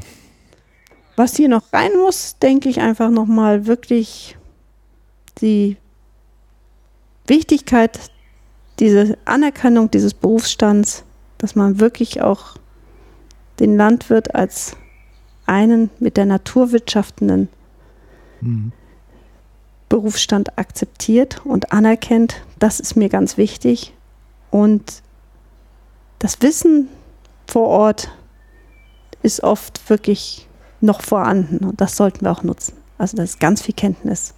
Und wenn man gemeinsam also dann was weiterentwickelt, dann kommen tolle Sachen raus, wie zum Beispiel beim summenden Rheinland, wo doch sowohl jetzt Säume, mhm. wir haben inzwischen 20 Kilometer Säume angelegt und über 80 Hektar besondere Zwischenfrüchte, die dann auch den Wildbienen nochmal Futter geben. Das mhm. sollte dann auch wirklich möglich sein. Und das sollte nicht nur auf Projektebene möglich sein, sondern das sollte dann auch irgendwann in größere Programme kommen, sodass das die Breite findet. Okay. Ja, dann bedanke ich mich ganz herzlich bei einer übersprudelnden Quelle des Wissens und der Erfahrung. Vielen Dank, Frau Dr. Runge. Das war ein schönes Gespräch. Danke ähm, für Ihre Zeit und danke für Ihr Interesse. Ja, mache ich wirklich sehr gerne und bringt mich auch immer weiter. Ja, bei den Hörern vielen Dank fürs Zuhören. Ähm, vielen Dank für Kommentare, die so zu den Sendungen kommen. Das ist immer ein wertvolles Feedback und gibt hier natürlich auch ein bisschen Lenkung und Orientierung, wie das Ganze angenommen wird. Unterstützen kann man meine Arbeiten ähm, ja am besten über kleine Barspenden, die mir dann die Möglichkeit geben, ein bisschen Equipment und Reisekosten damit zu erlösen. Ähm, am liebsten natürlich kleine Daueraufträge, dann kann ich mich auch eine Zeit lang darauf verlassen. Findet sich alles auf der Webseite unter dem Punkt Unterstützung. Bis dann und demnächst beim Erdradio. Danke. Tschüss.